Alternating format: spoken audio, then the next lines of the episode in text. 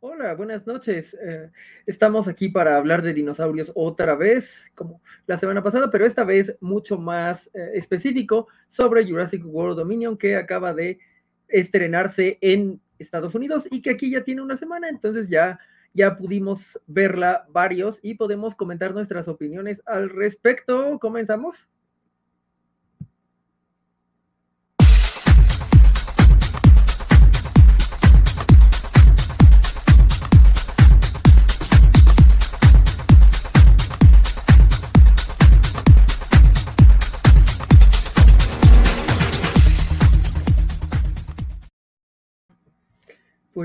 Ahí está eh, un, hermoso intro de dinosaurios para, para entrar en el mood. Eh, disculpen los pequeños errores técnicos. Para poder hablar de, mm, de, esto con una mesa importante, creo que sospecharán quién es nuestro primer invitado. Hola, ¿qué tal? Este, ¿cómo, están, pues, ¿Cómo estamos todos? Este, eh, pues sí, aquí ando este, un poquito de metiche, sobre todo porque he estado de metiche en todos los programas cobachos de esta semana. Y pues para hablar de eh, Jurassic World, pues mira, la verdad es que sí quiero estar aquí porque es una película, bueno, me voy a adelantar un poquito, pero creo que es una película que está en un balance muy delicado entre buena y mala, entre rollo nostálgico y no nostálgico. Entonces quiero ver lo que opina la mesa y dar mi sesuda opinión. Ni tan sesuda, pero aquí andamos. Ok, cumple un, poco en esto. Y ahora, ah, de, una manera más eh, sorpresiva quizá, ah, también nos acompaña. Hola, ¿qué tal? Buenas noches a todos. Félix Farfán, aquí listo para platicar de la más reciente película de la saga Jurásica. Buenas noches, Jorge. Buenas noches, Vale. hola, hola, ¿qué tal, Félix? ¿Cómo andamos? Bien, gracias. Encantado de estar aquí con ustedes y con el resto de la mesa. Y también completando esta mesa mencionada tenemos a... Hola, ¿cómo están? Buenas noches. Estar muy a gusto estar con ustedes en jueves, porque me toca luego estar en domingo. Sí, a, ver qué tal la, dinámica del jueves. No creo que sea tan distinta de, la de domingo, porque pues Vale y Francisco eh, tienen el corazón en el mismo lugar, entonces supongo que serán similares en ese aspecto, pero pues veremos qué tal. Y para finalizar nuestra ah, Pentágono, no, Pentágono suena un poco este, diabólico. bueno, nuestro grupo de cinco, que no es de Power Rangers. Hola, hola, ¿cómo estamos todos? Gracias por tenerme una vez más aquí. Este, pues ya listos para hablar de, de Jurassic World, que cuando Vale dijo, ¿quién le entra? Antes de verla, yo todo emocionado, yo, yo y después de verla fue así de, ah, ok, vamos a hablar de ella. ¿Así? ¿Tanto así? Sí. Oh. Yo también, eh, desde antes de verla, fue de, eh, en ese programa tengo que estar, es el último, es lo, último que voy a disfrutar en el año, entonces, que no sea anime, claro, entonces era necesario estar por acá. Bueno, pues tenemos esta ah, variada mesa e interesante en, en, ese aspecto para hablar de la sexta película de la, de la franquicia jurásica que se vende como un final y creo que funciona como un final, aunque pues lo, curioso es que tanto la primera como la segunda ya eran, ya, ya, funcionaban como un final y luego la cuarta otra vez funcionaba como un final y son como la, la tercera, la quinta, las que, las que sí querían mucho continuar la historia y se notaba en la escritura, ¿no? Pero bueno, eh, primero, eh, si se me permite, quisiera conocer un poco la opinión del material previo que terminó no estando en la película, que sirvió como parte de hype, el corto de los campistas, donde se pelea un ceratópsido, si no me equivoco, con un alosaurio, y eh, el, prólogo, donde sale un T-Rex más científicamente correcto, de donde después sacan el, el ADN para la clonación del famoso T-Rex de Jurassic Park. Eh, ¿qué, les parecieron estos materiales adicionales como parte del camino a Jurassic World? Híjole, compadre, me agarraste muy, muy en, curva. Yo no los vi. Yo sinceramente los vi, pero ya se me borraron. Además de que sale lo, este que dos segundos en esta película, en la parte de, de las noticias iniciales, lo del corto anterior que se ve tantito ahí y, yo, ah, sí, es lo del corto y ya. O sea, no pasó a, a mayores, ¿no? Sí, no, eh, e, ese de los campamentos, bueno, los campistas, perdón, no, no, no pasó a mayores, pero creo que está muy bien logrado y, y sirvió como para revivir un poquito de hype durante la pandemia, ¿no? De hecho, está mejor logrado que la película. Eh, ah, y este otro, el, el, de que sí empieza en el Cretácico con alguien muriendo. Bueno, si no me equivoco, sí, ¿no? Muere justo un T-Rex y, y, de ahí sacan el DNA y todo esto. Que eh, ese tampoco está pero como que ya se ancla más la narrativa a la película, ¿no? Sí, Digo, siempre es padre ver los ese tipo de dinosaurios ya un poco más este, actualizados, por así decirlo. Entonces, este, pues sí, y, y esa, esa parte donde T-Rex siempre es como Rocky, siempre vuelve. es el rey. Aunque le tome 65 millones de años, ¿no? Sí, porque en ese corto se supone que el que se lo echa es un gigantosaurio, ¿no? Sí, porque siempre es eso de, no, es que realmente había dinosaurios más grandes que el T-Rex. Entonces es como, bueno, está bien. Pues sí, sí, había un par, solo un par, ¿no? Eh, pero no todos eran como tan funcionales. Si hubieran sacado un Spinosaurus en este momento cretácico, pues habría tenido que ser muy cocodrilín, a pesar de que es más grande que un T-Rex, pues no, no tenía tal vez las eh, habilidades terrestres para, para ganarle a un T-Rex. Bueno, pues estas fueron un poco las, eh, el camino más allá de los trailers, eh, que fue una campaña interesante, creo yo, en ese modo de generar un par de cosas narrativas que llevan a la película, pero no están en la película misma. Mm, y después de eso supongo que necesitaríamos una guaco reseña, pero dado que no hay guaco, no sé si Vale quiera eh, hacer una reseña de qué pasa en Jurassic World Dominion. Eh, mira, Jorge, así de, querer, querer, querer, uy, qué bruto, como quiero, no, pero mira, me la viento como yo. Vamos a tomar este, la bala por el equipo.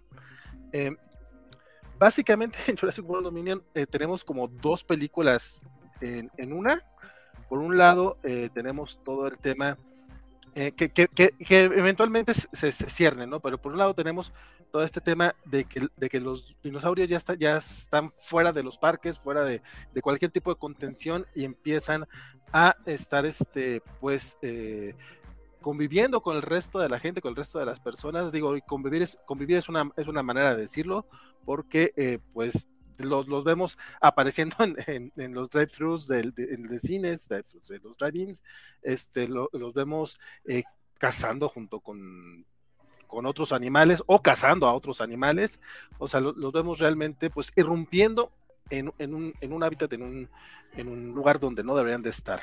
Eh, y de repente una, plaga de langostas prehistóricas empiezan a acabar con los campos de cultivo, pues de, Estados Unidos principalmente, pero pues sabemos que si, esto pasa en Estados Unidos está pasando en todo el mundo, o realmente es lo único que los importa, porque pues así son las películas gringas. y aquí es donde hace la aparición este, Laura Dern, la, se me olvidó ahorita el nombre del, personaje, pero pues todos... Eh, Ellie Sattler. la doctora, la doctora Sattler, este, que, que tiene su, flamante regreso y va a contactar al otro cuate que es Grant, si no estoy mal, si no, estoy mal. no es Alan Grant, Alan Grant es el escritor de cómics. No, sí, pero sí es Alan Grant. ¿En serio es Alan Grant? Sí, es Alan Grant. Ay, mira, ya, decía que se me hacía conocido el nombre. Bueno, y, va a contactar a su viejo socio Alan Grant, eh, con, el que los habíamos visto en la primera y en la tercera película de Jurassic Park. Entonces, y desde entonces no los veíamos estos muchachones en la franquicia. Y dicen, ¿sabes qué? Pues tenemos que ir a meternos a este lugar que es el que está armando todo el despapalle con los dinosaurios para ver por qué estas langostas están atacando los cultivos y como y básicamente como si fuéramos superiores vamos a, resolver todo el asunto. Obviamente lo, lo, primero que dice Alan Grande es no, no, espérate, o sea, esto, esto es, ilógico ir a, intentar este, arreglar este desmadre, como cualquier persona normal, pero pues también como cualquier vato normal heterosexual, si, si una chava guapetona va y te, te guiña los ojitos, dices, bueno, está bien, vamos a meternos en problemas, no hay problema. Este, y es lo que, y, por ahí va esa historia. Por el otro lado, tenemos una historia de la cual yo no me acordaba absolutamente para nada. No sé cuánto fue nuevo para esta película, este, pero aquí me lo platicaban como si yo tuviera que saberlo. Este, al parecer, Star Lord y esta y, y, Gwen Stacy, Stacy. este, adoptaron a una niña clon este, o al menos nos dicen que es una clon de, de, uno de los, de los primeros inversores del Parque Jurásico que no aparecieron en la primera película, pero pues ahí estaba. Eso creo que sí lo vimos en la, anterior. Eh, de hecho, es lo que te iba a decir, entonces te, tienes borrada la película anterior, ¿no? Fallen World, sí, completamente, pues que son películas olvidables, compadre. y, y, aquí creo que no hacen un buen trabajo, eh, perdón por meterme un poquito en, en, reseña, eh, digo en opinión cuando estoy en reseña, pero neta creo que hacen un mal trabajo, porque suponen que realmente tienes todo aquí en la memoria, este, este, y pues no es así. Eh, bueno, la cosa es que de repente pues, los vemos como si estuvieran en, los campos de Alberta, Canadá o por el estilo, muy alejados de todo el mundo. Este, y a esta chavita la tienen como muy contenida, o sea, como que no puedes escaparte, porque si te ven, este, pues te van a querer raptar. Y pues la ven y la raptan, básicamente. O sea, los, los señores tenían razón. Y también raptan a la hija de Blue. Ustedes dirán, ¿quién es Blue? Bueno, Blue es una de las Velociraptors de, del buen eh, Chris Pratt, que pues por alguna razón está como ahí viviendo cerca de donde viven ellos también. Y ya es la única que quedó viva, que no eran cuatro Velociraptors. Bueno, este. Sí, solo quedó ella. Solo quedó ella y ya tiene una niña y tiene una pequeña Velociraptor que también se la raptan. Y pues Chris Pratt dice: Tengo que ir a rescatar a las dos bebés. Entonces, vemos dos tramas que para mí fueron demasiado lentas hasta que hasta que dejan de serlo, hasta eso también. Este, Después de una hora de película. Sí, sí, más o menos, sí tarda como una hora. este, para hacer el cuento menos largo, en algún momento los dos equipos de, los Jurassic Park viejitos y los Jurassic World nuevecitos llegan a la isla donde está esta empresa que es la que parece que es muy malvada, pero realmente no lo es tanto, pero como que le está saliendo mal todo, como en cualquier película de Jurassic World o de Jurassic Park, este, logran rescatar a la niña, logran rescatar a todo el mundo, este, y destruyen la isla como en cualquier otra película de Jurassic World, pero creo que con bastante buena acción y y ya, pues básicamente esa es la, trama general. Disculpen por haber hecho esta reseña un poco más extensa de lo que debía ser, pero pues me fui. No, no, no, fue bastante corta para las dos horas y media de duración de la película. Pues la verdad me fui con el estilo de, de, las reseñas de la Covacharla. Para dejar como planteado más o menos el chisme y a partir de aquí ya irnos este, como gordos en tobogán para platicar de la película. Ok, ok. Pues eh, me gustaría mencionar un poco este comentario de Mike uh, Santillán, que dice, el corto de Battle in Big Rock introduce al personaje que trabaja con Doxon en Dominion, lo cual yo no recordaba, yo solo recordaba los dinosaurios peleando en, las casitas móviles y la gente huyendo y los niños que toman el video, pero bueno, significa que eh, sigue un poquito, ¿no? La verdad no mucho, pero, pero sigue como material adicional que, que vincula de manera interesante. Y creo que ha sido una constante a partir de Jurassic Park 3, digamos, en, esta saga Jurassic World, eh, que haya mucho material adicional que medio tiene que ver, que es canónico y que te ayuda a entender qué hace, estaban haciendo los personajes eh, acá, ¿no? Eh, en la página de Jurassic World te decían que Owen Grady fue el que cazó a los teranodones que escaparon en Jurassic Park 3, pero pues eso nunca lo vimos bastante raro ahí ese, ese asunto. Yo creo que está mucho mejor logrado ahorita con estos dos cortitos que, aventaron. Y pues ya llegamos a la película que efectivamente es un poco larga y efectivamente son dos historias.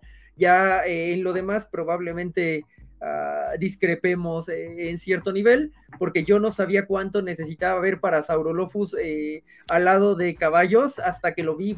mi vida no está completa sin esto, la verdad es que me dio mucho, eh, es, mágico. esto es lo que ustedes deben de sentir cuando ven la octava serie de Marvel Disney al año, ¿no? Este, entonces, fue muy, fue, muy hermoso ver para Saurolophus Caballo, pero bueno, eh, para Saurolophus y Caballos, perdón, no, no para Saurolophus Caballo, eso sería una aberración, que seguro Ingel lo intentó, pero, pero no. entonces, mm, pues, eh, ¿qué, me pueden decir de, de, estas dos tramas que la verdad es que sí sufren para cruzarse? Mm, ¿Cuál creen que despegó mejor? Perdón, levanté la mano cuando realmente debería darle chance a Isidro o a Félix de, comentar un poquito. ¿Quién de ustedes dos quiere eh, empezar? Ah, si quieres, yo empiezo. Eh, mm, me gustó, eh, digo, las dos creo que van en paralelo, van de acuerdo a sus personajes. Obviamente yo tengo un problema con la niña clon desde este, la anterior, porque se me hace muy extraño sus decisiones de la niña clon pero pues me cae bien la dinámica que traen Gwen Stacy y Star-Lord, entonces este, por eso lo hace entretenido. Y obviamente pues hacen esta parte de, de, esas chocoaventuras en el mercado que están interesantes. Que me recordó mucho como a Dinotopía, ¿no? De, ah, ¿qué pasaría si vivieran las personas y los dinosaurios igual? Y convivieran como en el mercado. Y por la otra parte, lo de Alan Grant y Ed pues, o sea, está interesante esta parte de, claro, ¿por qué no hacemos otras cosas genéticamente modificadas para atacar? Entonces, eh, en ese sentido, sí, desde que, digo, nada más vi en su momento el teaser trailer, sí, sí me quedaba un poco al lado de cómo iban a tratar de justificar, pero pues creo que funciona, pues. O sea, es así de, ah, miren, llegamos de aquí, entonces, este, en ese sentido me gustó porque dejaste que cada personaje, o sea, no los incluiste como lo que le pasó a Jeff Goldblum en la anterior, que nada más fue como, bueno, di algunas palabras y que la gente enloquezca, sino creo que aquí se les diste como el espacio para que cada quien tuviera como su momento, que puede o no ser lógico, pero, pero los aprovechaste por así decirlo, o sea, no nada más fue como, bueno, nada más pon el nombre para ver si hacen algo en la película. O sea, todos los pusiste algo que hacer tenga sentido, ¿no?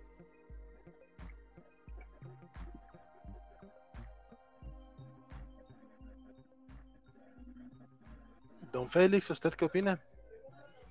Mm, yo pienso que definitivamente la trama que más nos llamó la atención fue la trama que involucra eh, justamente a Owen y a su ahora pareja, la famosísima Gwen Stacy, que de pronto nos muestran por ahí que Owen poco ha cambiado y ella ha aprendido un poco más a, aceptar su forma de ser. También este, mm, vemos lo que pasó con este personaje que nos presentaron en la película anterior y un conflicto interior muy fuerte, justo por lo que ustedes mencionaban, ¿no? Eh, el estar apartada de todo y de todos le causa, junto con la adolescencia, un gran conflicto, ¿no?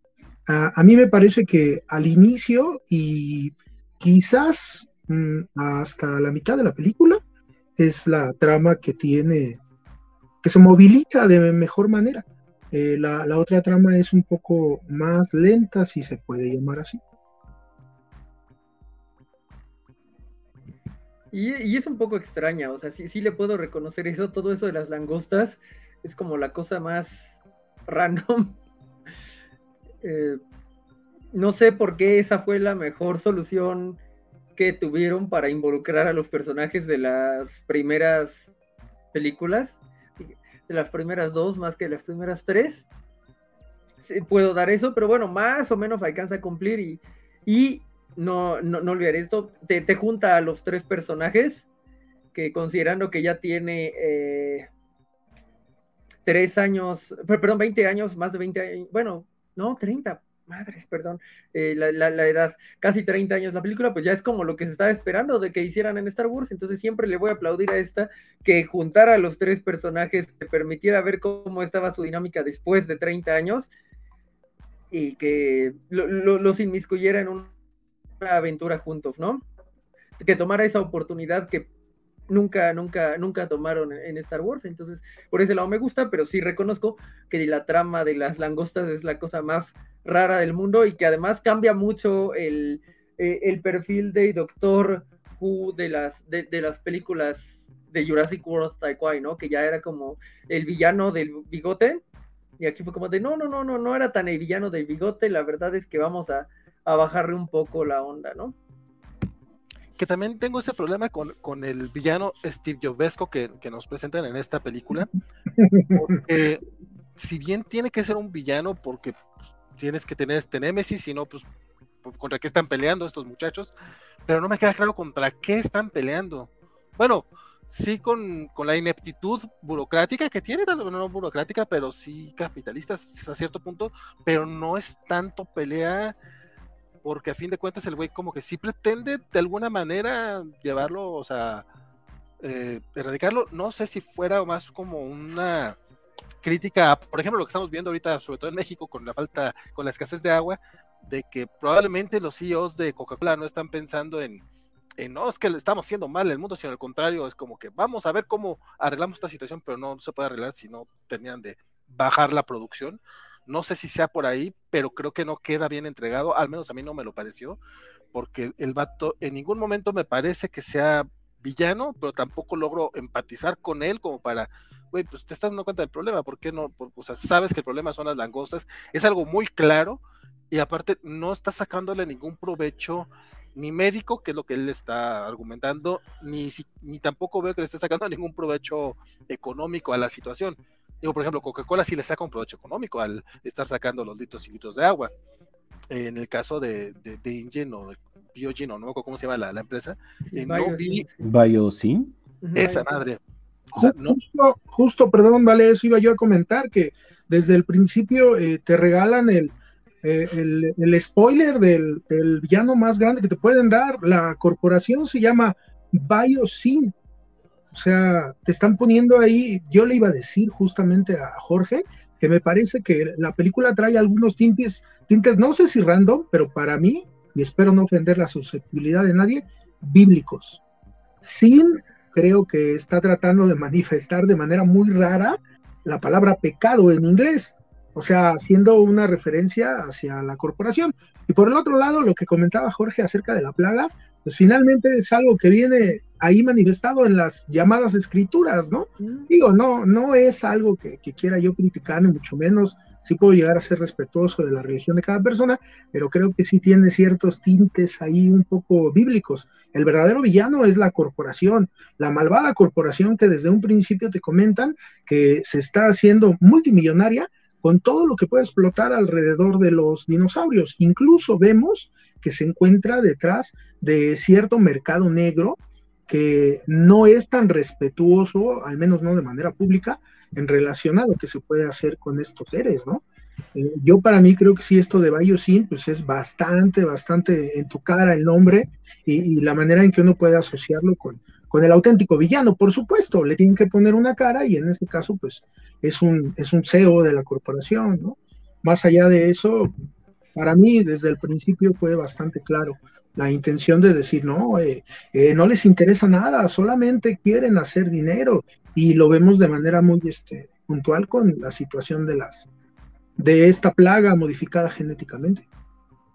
Sí, creo que funciona bastante en ese entorno extrañamente bíblico y pues eh, dado que nombre de Biosyn debe venir directo desde la novela, más allá de los guiones de Jurassic Park, porque ya estaba en, en Jurassic Park 1, entonces no, no dudaría que sería el tipo de referencia que Crichton habría puesto en para hablar un poco de que es un pecado biológico todo, ¿no? En general, y to- todo el asunto genético. Y con el CEO, lo que encuentro es un eco del Hammond de los libros, de lo cual estábamos hablando la semana pasada un poco con, eh, con Axe, con Sophie, eh, que no es un Hammond agradable y la muerte especialmente es un eco de, de, cómo está escrita la muerte de Hammond en los libros. Entonces, creo que más bien fue meterle esta onda capitalista, mal plan de Hammond a alguien y es de, ah, pues mete este eco al final y, y así funciona un poco, ¿no? El dinosaurio no es el mismo, pero esta idea de que mientras él grita se escucha su voz en una voz, está cual eh, está narrado eh, eh, en el otro lado. Entonces, creo que pues por ahí fue un poco la creación del personaje, pero sí lo de lo de que es, to, todo es un pecado biológico, pues también eh, es un, es, un gran catch aquí. Entonces, el problema es que sí, creo que no acabaron de, de vender la idea de por qué es tan malvado, ¿no? Hay, hay, hay un par de um, películas en donde hacen a alguien hacer algo terriblemente malo y, ya, ¿no? Pero aquí, como tal cual nos está mencionando Milton, el propósito era como controlar los alimentos.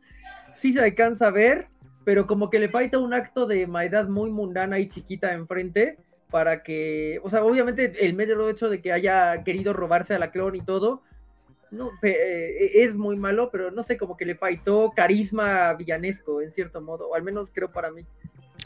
Creo, creo que está muy tibio en cuanto a la maldad, pero, o sea, y podría estar bien si no quieres un personaje como tú dijiste, de bigotito, de villano reventón, o sea, está bien, pero creo que tampoco queda claro mucho eso. Hay, hay, hay una situación que quiero que, aprovechando aquí a los cuatro, que, que, que, que me, si me pueden explicar o si me pueden, este, a lo mejor corregir. Hay un personaje que es su mano derecha, que lo termina este, eh, traicionando. Que, que a mí me dio mucho la impresión que era como su clon o algo así, porque hacen varios comentarios. Para empezar, cuando lo presenta, dicen, él es como si fuera yo, nada más es más alto y más joven. También le faltó decir que también era afrodescendiente, porque eso también me parecería una característica física digna de mencionar, si va a decir que es igualito a ti.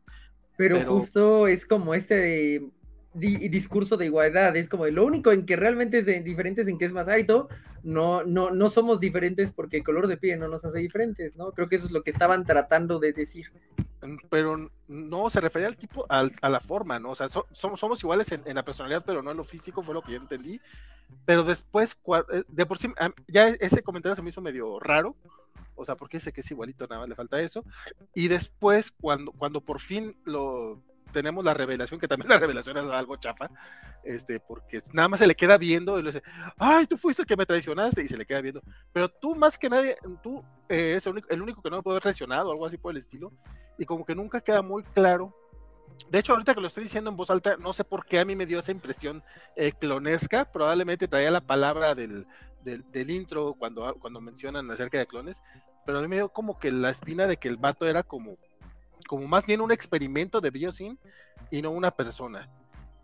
Pero no sé si a ustedes les quedó una, una impresión similar o, incluso que me dijeran por, por, qué parecía que fuera tan importante para, para eh, el, Steve Jobs este raro. Pues no sé. perdón. no, adelante, adelante.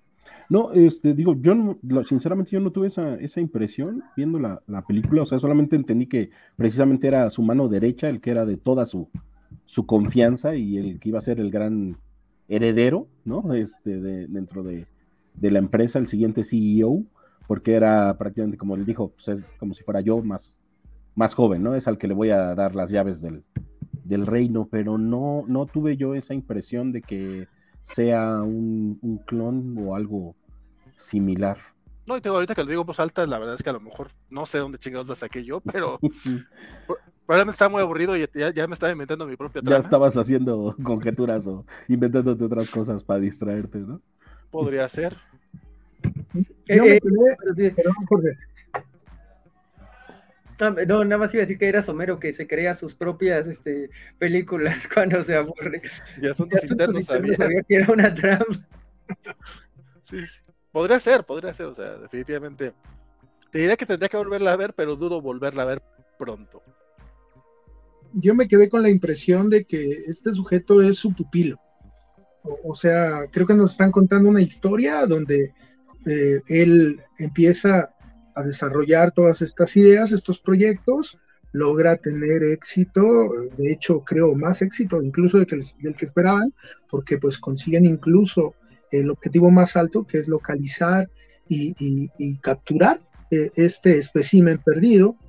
Y a lo largo eh, de esta aventura, pues él parece ser quien está siguiendo sus pasos, como bien dijo Vale, su mano derecha, y quien parece ser que le está enseñando todo lo que sabe, como como muchas veces este, suele pasar en una, en una gran compañía. Yo así lo, así lo interpreté y, creo que quizás este, incluso pues habla bien de, de, este otro personaje, que no recuerdo su nombre, eh, que a mí también me dio cierta similitud con el Jeff Goldum joven, quizás si no en aspecto. Cuando Ramsey Cole se llama el personaje. Gracias, gracias.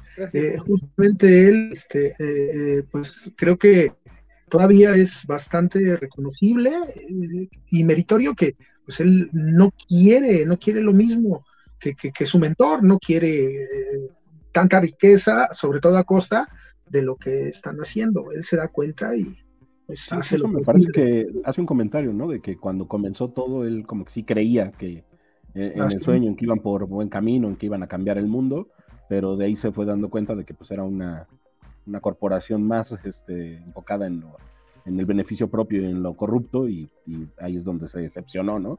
Y por eso se, alía con, con Ian, con este Jeff Goldblum, para, pues, para boicotear a la empresa, ¿no? que en algún momento, por la miradita que le echa a Alan Grant y a Ellis Adler cuando lo sube de trenecito subterráneo, yo creí que tenía un tercer plan, ¿no? O sea, que era como de, voy a acabar con él, pero tengo mi propio plan porque yo tampoco soy tan éticamente correcto. No sé si alguien más tuvo esa percepción de que en algún momento él tenía su propia agenda que no era necesariamente la que estaban persiguiendo los otros.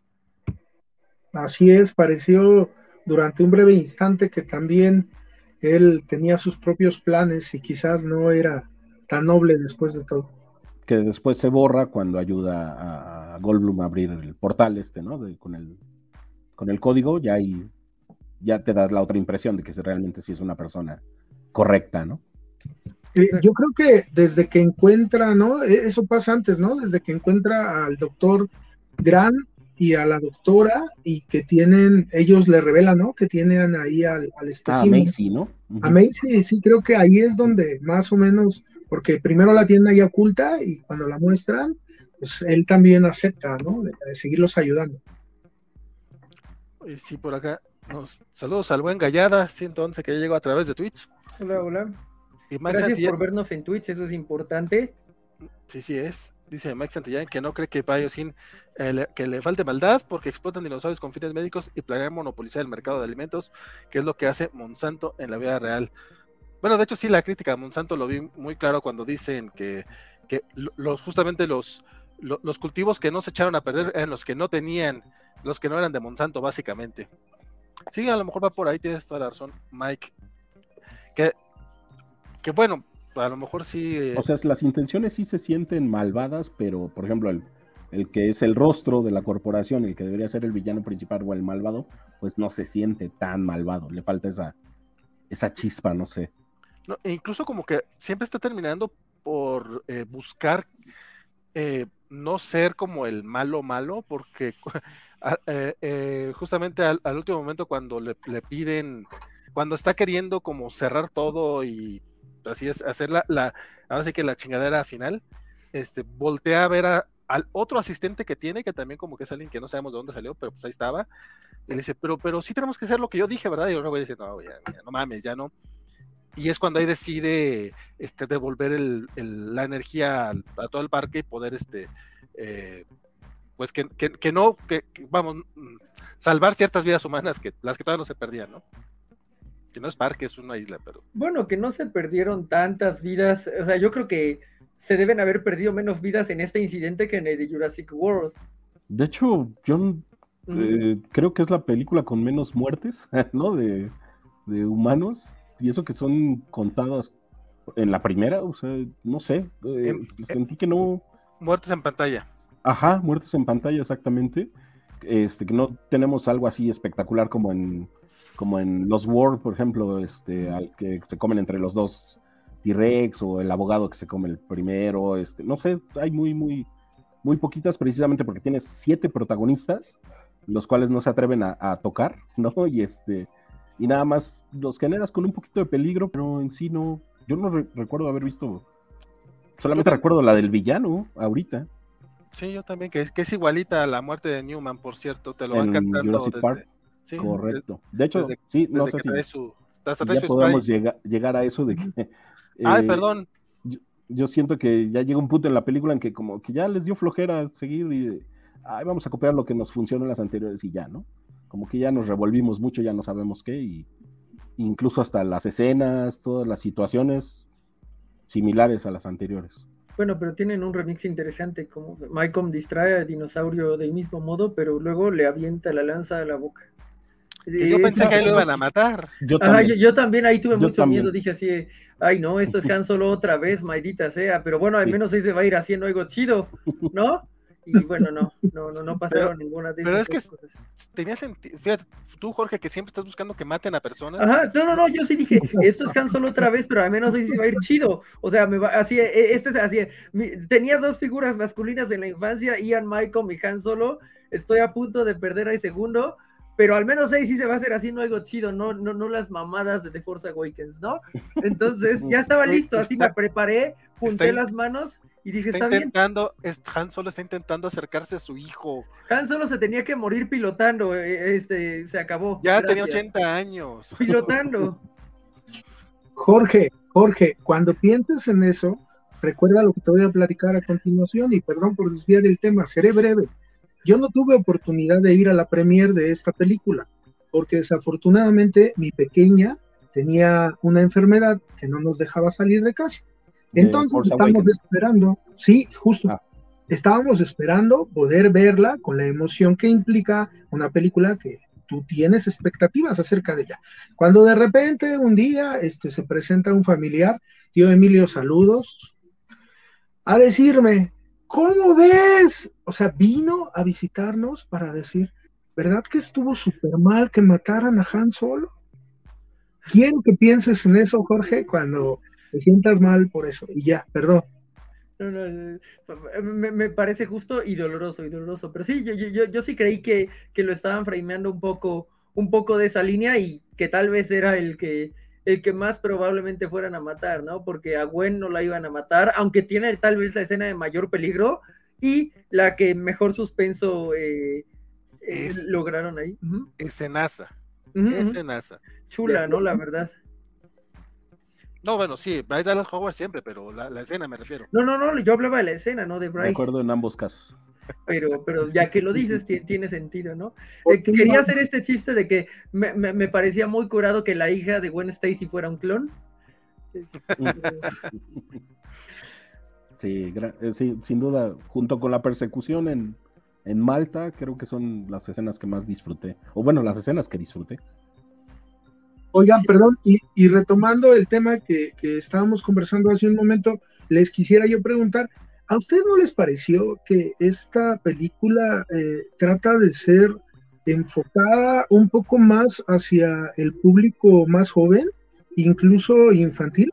Porque yo le comentaba a mi esposa que me llamó la atención que antes de iniciar la, este, la película, eh, la mayoría de los adelantos que nos pusieron en el cine fueron adelantos de películas infantiles.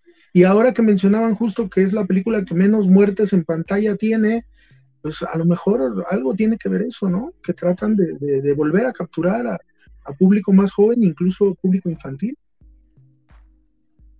¿Qué opinan? No, sé, porque se supone que es la película es B, pero con Jurassic Park hoy en día con los papás, ahí no comparto esa parte de, a niños muy chiquitos le están dejando ver las películas. E igual la serie de Campo Cretácico también tiene unas cosas que creo que tiene escenas que son muy muy agresivas desde el punto de vista de cómo creo que es la mejor muerte de personajes con raptors que he visto en toda la serie donde tienen así tienen un chorro de controles y nada más ves las radios y están en, en verdes y nada más escuchas cómo se los empiezan a echar todos y empiezan a ponerse en rojo rojo rojo rojo, rojo. Entonces, más bien es eso. O sea, como que los papás han girado como de, ah, son dinosaurios, son buena onda. Entonces, hay, hay compañeros de, mi hijo que son de siete años para abajo que ya han visto todas las películas. Entonces, pero es una película B. Entonces, este, pues sí, ahí no, esa parte no me queda como muy claro. Yo más bien creo que de las de las seis películas trataron de hacer como una mezcla de todas y se enfocaron más a esta más como de aventura. O sea, tenemos persecuciones, tenemos muchos dinosaurios. vean dinosaurios, vean dinosaurios para todos. Eso me gusta, o sea, la, la, cantidad de especies que vimos de dinosaurios esta vez. Y creo que también se dieron la licencia, o no sé si ya tecnológicamente se podía hacer, de traer dinosaurios que, que habían aparecido en otros lados, ¿no? O sea, los este, dimetrodontes que en algún lado habían aparecido, este, o sea, precisamente en la colección esta de metal que de la primera Jurassic Park, o sea, hay muchas escenas que habían ido como retomando, entonces yo creo que más bien hicieron eso, o sea, hicieron... Los de la cueva, ¿no? Ajá. Hicieron como una película como de entre kaijus y aventura, entonces está más cercana, yo creo, sin el humor, de viaje al centro de la Tierra, va más enfocado en ese sentido, por eso, y el tema del villano precisamente no es un villano villanesco, porque en teoría es una persona que que es egoísta, pero su brújula moral no es completa, no está completa de, decir, ah, pues que se queme todo. O sea, sí tiene un rasgo precisamente como de, bueno, está bien, que no les pase esto. Entonces, por eso es conflictivo, porque no puedes empatizar con él, porque es alguien que hace las cosas incorrectas, pero tiene como esa parte. Entonces yo creo que, que más bien es esa parte. O sea, sí, o sea, tú ves, tú vas a un Liverpool o a un centro comercial y está lleno de cosas de Jurassic Park. O sea, creo que es de las veces, junto con ahorita lo de, de Lightyear, que es como de tienes que comprarte algo de esta película.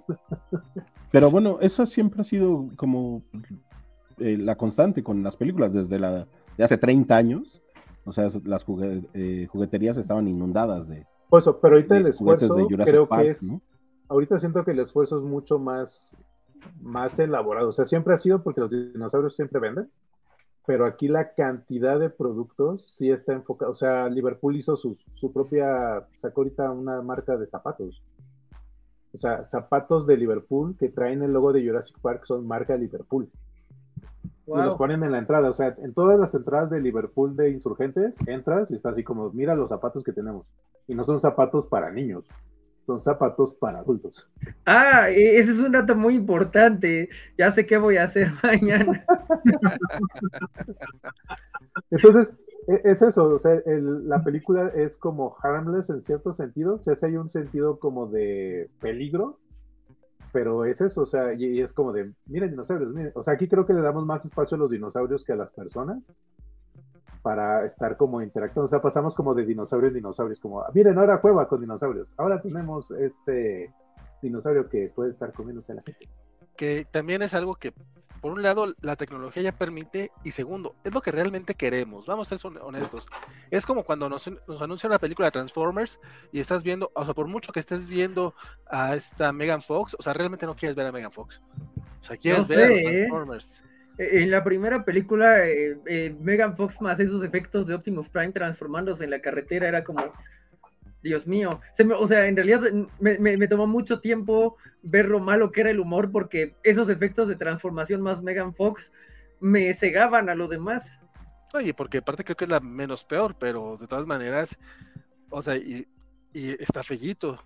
La primera. con Diosita Hotcakesita es una chulada. La más, sí, sí, sí. Pero, pero, esa no la cuento como parte de las de Transformers. Esa es la de Bumblebee esa, sí es como muy diferente en el tono que está manejando. Sí, sí. Y no, y los primeros tres minutos en Cybertron chulos, pero. Eh. Pero, sí, o sea, vas a un poco a ver los dinosaurios. A, mí lo que me llamó, y tal vez es un detalle que se me fue, es esta escena de, de, Bryce, que eh, también es, nunca te dicen qué dinosaurio es, ¿cierto? O sea, tienes como que figurarte qué dinosaurio es. Hasta que lo ves al final nuevamente. ¿Lo del ferinosaurio? Ajá, no, nunca, nunca dicen el nombre. No, en algún momento, creo que cuando van en lo del avión, cuando les dicen, no, es que tenemos el sistema y no sé qué tanta cosa, creo que ahí lo mencionan porque ves que ahí lo vemos. O sea, dicen, hay un gigantosaurio y hay otra cosa más por ahí danzando, pero sí la mencionan. Y por ejemplo, esa escena supongo que funciona bien en 3D, porque yo creo que esa sí está pensada en 3D como está hecha. Yo creo que está pensada para, para, para 3D esa. O sea, como, como se ven lo de las garras y todo eso Sí, cuando dije hay impresión en 3D, dije, ah, pues está pensado para eso. Pero, pero esta sí la, sí la filmaron en 3D, porque es como luego, o sea, hay películas que salen en 3D. Esta, por ejemplo, sí vi que hubo opción, pero al menos acá a Durango estuvo la 3D solo en español y solo una función al día por complejo. Y estamos hablando que solamente tenemos cuatro cines aquí en Durango. Mm. Entonces, bueno, cinco, pero uno no cuenta. Eh, aparte de la cineteca, bueno, entonces serían seis. Pero el punto es que no tenemos muchos, muchos multiplex y solo era una función. O sea, y la verdad es que para irla a ver en, español a las cinco de la tarde, pues a mí no me daba. Pero. Pues no te preocupes, acá es lo mismo, ¿eh? Si está en, un cine con 16 salas, en nueve está en español. Qué triste, qué triste eso. Pero digo, la 3D ni siquiera llegó en inglés. Y, de hecho, yo tampoco vi funciones 3D ni IMAX siquiera. Lo que pasa es que aguantaron Maverick. Mm. Ahorita ya todo, ahorita que, ahorita que aguantaron esa semana de Maverick con, con IMAX, ahorita ya todos los IMAX de la Ciudad de México, todos ya se movieron a Jurassic Park. Que, tuvieron la suerte de que hoy no hubo un estreno eh, fuerte. Bueno, bueno estuvo el de eh, en todos lados, a todas partes, en todo eso. Este, se fue el nombre oficial, pero esa, pero esa llegó a salas limitadas, entonces, y no, y no fue estreno nacional. Sí, hasta la próxima semana que estrene Lightyear. Entonces, como que esta semana estuvo el relax, a lo mejor por eso aguantaron la US World. Lo mencionaba porque la de Doctor Strange, a pesar de que, de que Jorge la odie tanto, esa, no sé si sí la filmaron con cámaras 3D, pero el 3D estaba eh, que yo no, yo tenía mucho sin haber visto uno de, de, ese nivel, o sea, casi casi desde Avatar. Y Avatar tenía ese nivel porque la filmaron con cámaras 3D. Era el único chiste que tenía esa película, ¿no?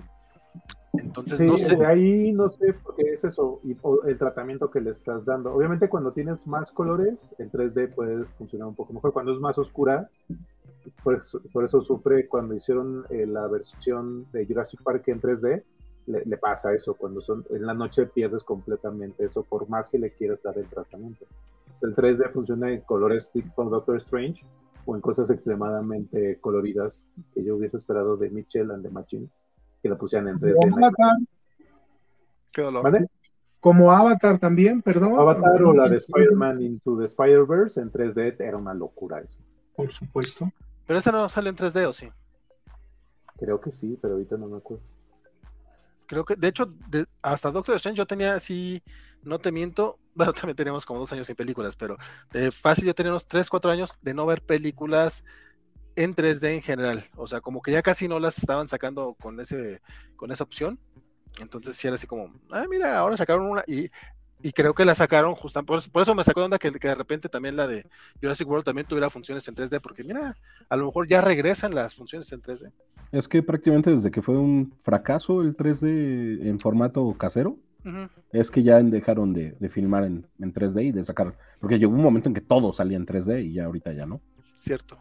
Pues que también, o sea, si vas a sacarlo en formato casero o en el que sea, pues fílmalas con cámaras 3D, culero. Pues es que si, nomás le quieren hacer la conversión y la conversión no queda. Uh -huh. sí, no, no queda no, o, sí, o a menos que. Sí, había películas que el único 3D eran los subtítulos, ¿no? Sí. sí. ¿Sabes cuál también tuvo buen 3D en ciertas escenas? La de Madagascar 3. ¿Mm? Sí, cierto, cuando saltaban cierto. en el circo, es, justo, estaba, justo. lo del circo estaba fregón. Pues, precisamente yo la última 3D que vi, que sí la vi 3D, que me gustó muchísimo, fue Doctor Strange, la primera, que sí fue una locura. Fíjate que la, la primera me acuerdo que todo el mundo decía que tenía muy buen 3D, pero yo no lo disfruté tanto. O sea, sí tenía algunas escenas chidas, pero no, no tanto. Las de haber visto en Cinemex. Ah. Es, es, pro, es, es, probable, no me acuerdo. Porque yo la vi en las dos, en Cinépolis y en Cinemex, y sí había una gran diferencia en la calidad de, de la proyección. Es que también depende. era mejor? En Cinépolis.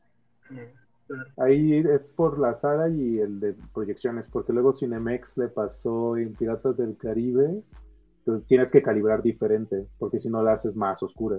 Si no sabes calibrar, digo, cuando se calibraban, se podría decir así. Sí, de hecho es un problema muy común con Cinemex. Ahora con The Batman les pasó en casi todas las salas, o sea que tenías que tener, al menos acá en Durango, o sea que tenías que tener, la tenían que acomodar de cierta manera para que se viera bien y en Cinemex no veías ni nada. O sea, no, no. Bueno, pero no, no estamos aquí para hablar mal de, de, Cinemex. Perdona, Jorge, ya te empecé a. Claro que Cinemex sí. está bien. Ah. De hecho, ahora sabemos que Vale no está hablando más de The Batman.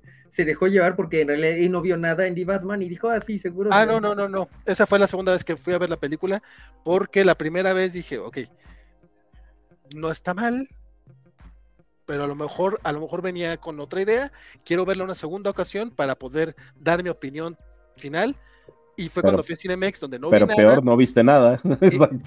Y, y, me, y, me, y, me, dormí después de la persecución. Sí, exacto, pero bueno, eh, vamos a culpar al proyeccionista de, de, Cinemex y ahora entendemos que, que Vale este, so, solo fue una víctima de las circunstancias. No sé si puedo decir eso. Acaba de reconocer públicamente que fue dos veces a ver esa película. ¿Quién se hace eso? Que es más de lo que tú habrías hecho. ¿Quién se hace eso? ¿Quién va dos veces a, a ver Batman?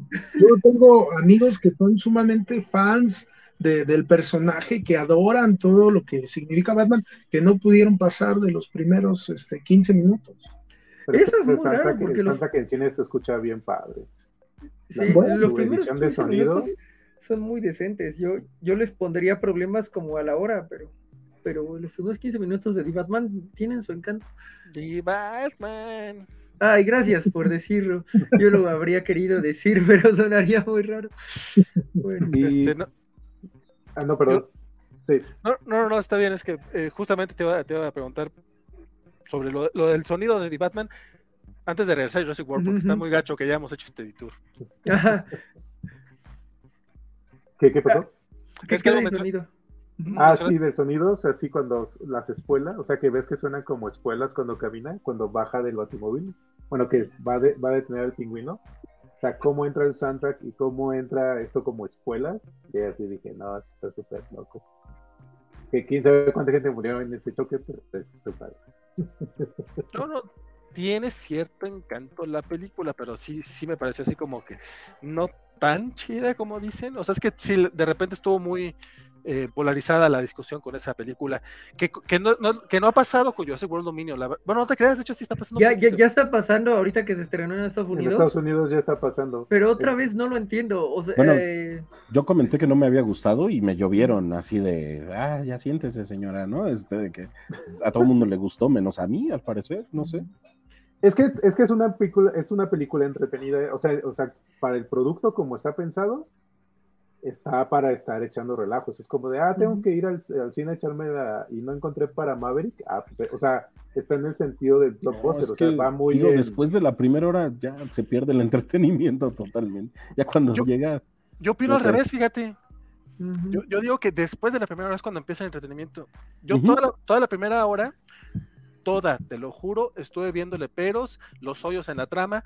¿Por qué le veo hoyos en la trama? Porque no me está entreteniendo lo suficiente como para, que no, para no estar pensando en ellos. O sea, luego La primera hay hora, ¿hasta dónde estamos diciendo? ¿Hasta cuando ya llegan todos al, Ah. al valle? No, a partir de que llegan al tianguis de, de dinosaurios. Ahí Bueno, la ah. Para mí. Eh, si no fue una hora, así lo sentí, te lo juro. No, pero creo que sí es como una hora de película. O sea, Más todo o el, menos. Todo el rollo de la- las dos tramas de humanos me estaban aburriendo. Eh, no- totalmente. no, le estaba viendo sentido. Este, de repente a este rollo del tianguis. Dije, ah, mira, eso está coqueto. O sea, Ujú. El tianguis está padrísimo. suena chido. o sea, A partir de ahí agarra ritmo. idea. Digo, ya empieza a entretener. ¿no? Eh, Está Eh. padre, pero también está triste que es como de, claro, si hubiese dinosaurios sueltos, claro que sería, sería un mercado negro. Sí, por O sea, supuesto. hay, hay cosas que va soltando así que son muy oscuras, realmente. O sea, esa parte de ahí, lo de cuando les dice este, Ian Malcolm a los chavos como de, claro, ustedes los atraen con estas ideas de vamos a cambiar el mundo, pero realmente no están cambiando el mundo. Y, Sí, no. Isidro dijo mercado negro, pero yo escuché claramente mercado de Sonora, recién quemado hace poco y en relación a lo que acaban de decir del tráfico de animales. Ya, no. No, no, ¿qué pasó? Aquí respetamos todo. Que, Bueno, que hay- la piloto Oh, me cayó súper bien. Ese es un placer culpable, se me hizo súper buenísima onda la piloto. de Wanda Wise, es que también es cuando aparece ella. O sea, desde que aparece esta actriz, tiene una, una Un proyección. ángel. Sí, No, sí, está cañón. Y, Bueno. y como alguien que estuvo en el evento de, de- de Jurassic Park, eh, eh, lo tiene en la vida real. O sea, todo lo que me, me rompió el corazón, Breeze. Eh, Oh. e- ella estuvo increíble, la verdad. Entonces, ¿por qué te rompió el corazón, del no se acercó a nadie.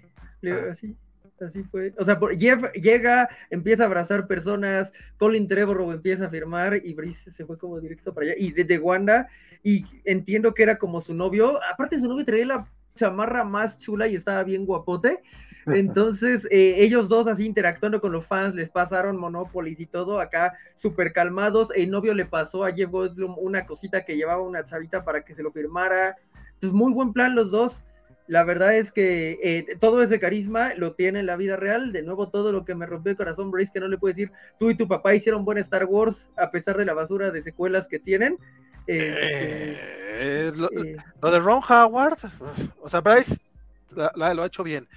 Ron Howard hizo lo que suele hacer, algo competente.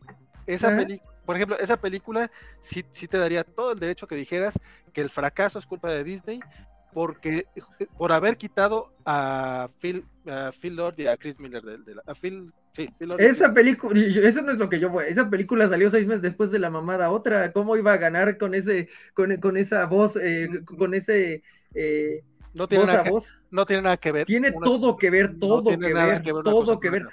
Cuando yo, ver. y cuando yo hablaba con las personas de solo, me decían, si la anterior estuvo bien aburrida, yo no quiero ver eso. Con los normis, no, no con nosotros. Los normis, cuando yo les decía, ya viene la de solo, pum. Si, si hubiera sido una buena película, no importaría.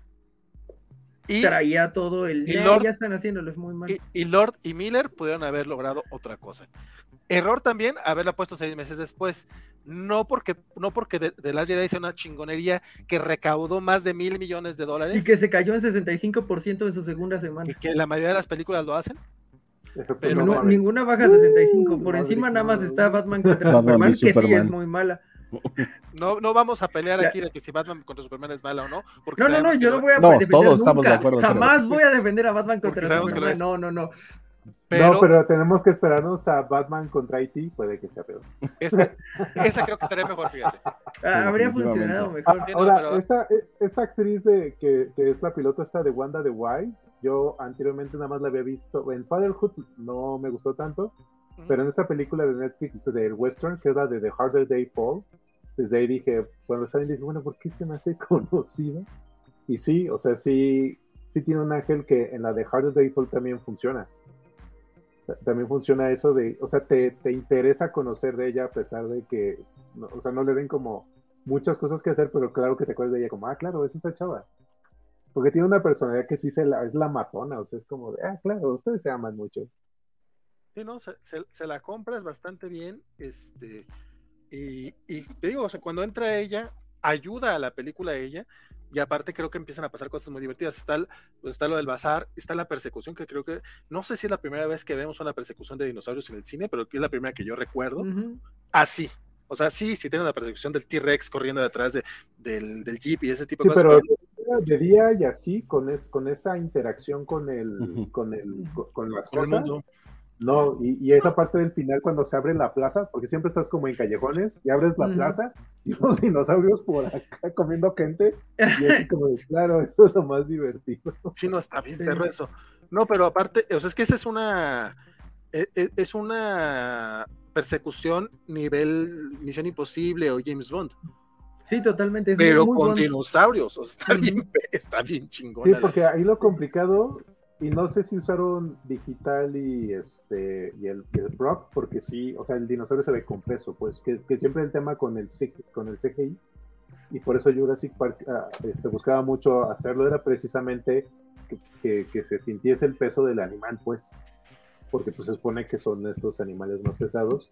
Y la villana, ella me cayó bien la de que nada más les lanza el láser así de para acá, para allá. Oye, ¿y qué pedo con esa villana? O sea, ya, ya no apareció, ya parecía que iba, que iba a pasar más con ella. Va a haber serie con ella ese mes. Híjole, no, lo dudo, ¿eh? O sea, nomás porque Universal creo que pues tiene pico, ¿verdad? Universal. Eh, sí, tiene es, de, es de NBC, me imagino que sí, pero no, pues así fue como, güey, esa villana también estuvo chida. Sí, la, verdad es que toda esta escena a mí me sonó muy Resident Evil, o sea, con... Eh, es Bishop, él, ¿no? El actor. ¿Es Bishop? Sí. Ah, este, muy Chris Redfield, acá, este, de, de soy de la BSAA y en, vez de zombies dinosaurios, y la, villana es muy Umbrella, entonces sí fue como de, uy, aquí hay potencial. eso sí no lo vi venir para que veas. Sí, pero, todo eso, o sea, sí la hace como muy entretenida esa parte, y sí, yo, yo creo que a partir de ahí empieza a entrar en este ritmo donde te traen en friega porque el otro sí pues, están como muy separadas las tramas y ya a partir de aquí ya empiezan sí, toma ritmo la película. porque llegan lo del avión, están los otros que se bajan a, a, este, a tomarle la foto, digo, a tomarle la muestra a los Grasshopper, que esa parte es como, ¿para qué te traje? Pues para que lo agarres. Ahí Eli, sí, bien troleando a Alan Grant, así como de, nada eso me trajiste para que agarre un insecto. Dicen... No lo puedes agarrar. Pero aparte como que sí, sí se la creo porque pues el otro güey no va a hacer nada al respecto. O sea, tiene, tiene que pedirle a otras personas que lo hagan por él. Dice el Mr. Max que él no le compró nada al personaje, les ayuda de la nada, no, o sea, no manchen. Este, sí los ayuda un poco de la nada, tienes razón, o sea, como que nada más básicamente. sí, o sea, sí, pero sí se nota, o sea, porque es a raíz de que ella le muestra la foto, ¿no? De, de Macy. Sí, y ve a la niña porque le enseña, y entonces la ve y la reconoce que es la misma que vio al momento de, hacer la entrega de, de, Beta.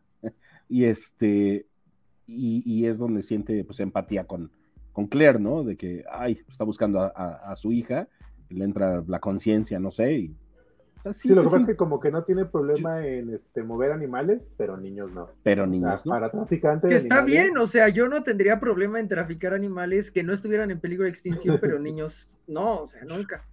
A, mí también me parece por, que. Por eso, si te das cuenta, los personajes tienen ese. no, es que sí me parece una, línea bastante sensata. O sea, por ejemplo, yo estoy dispuesto a comer carne de, de res, no, no, no a comer carne de niños.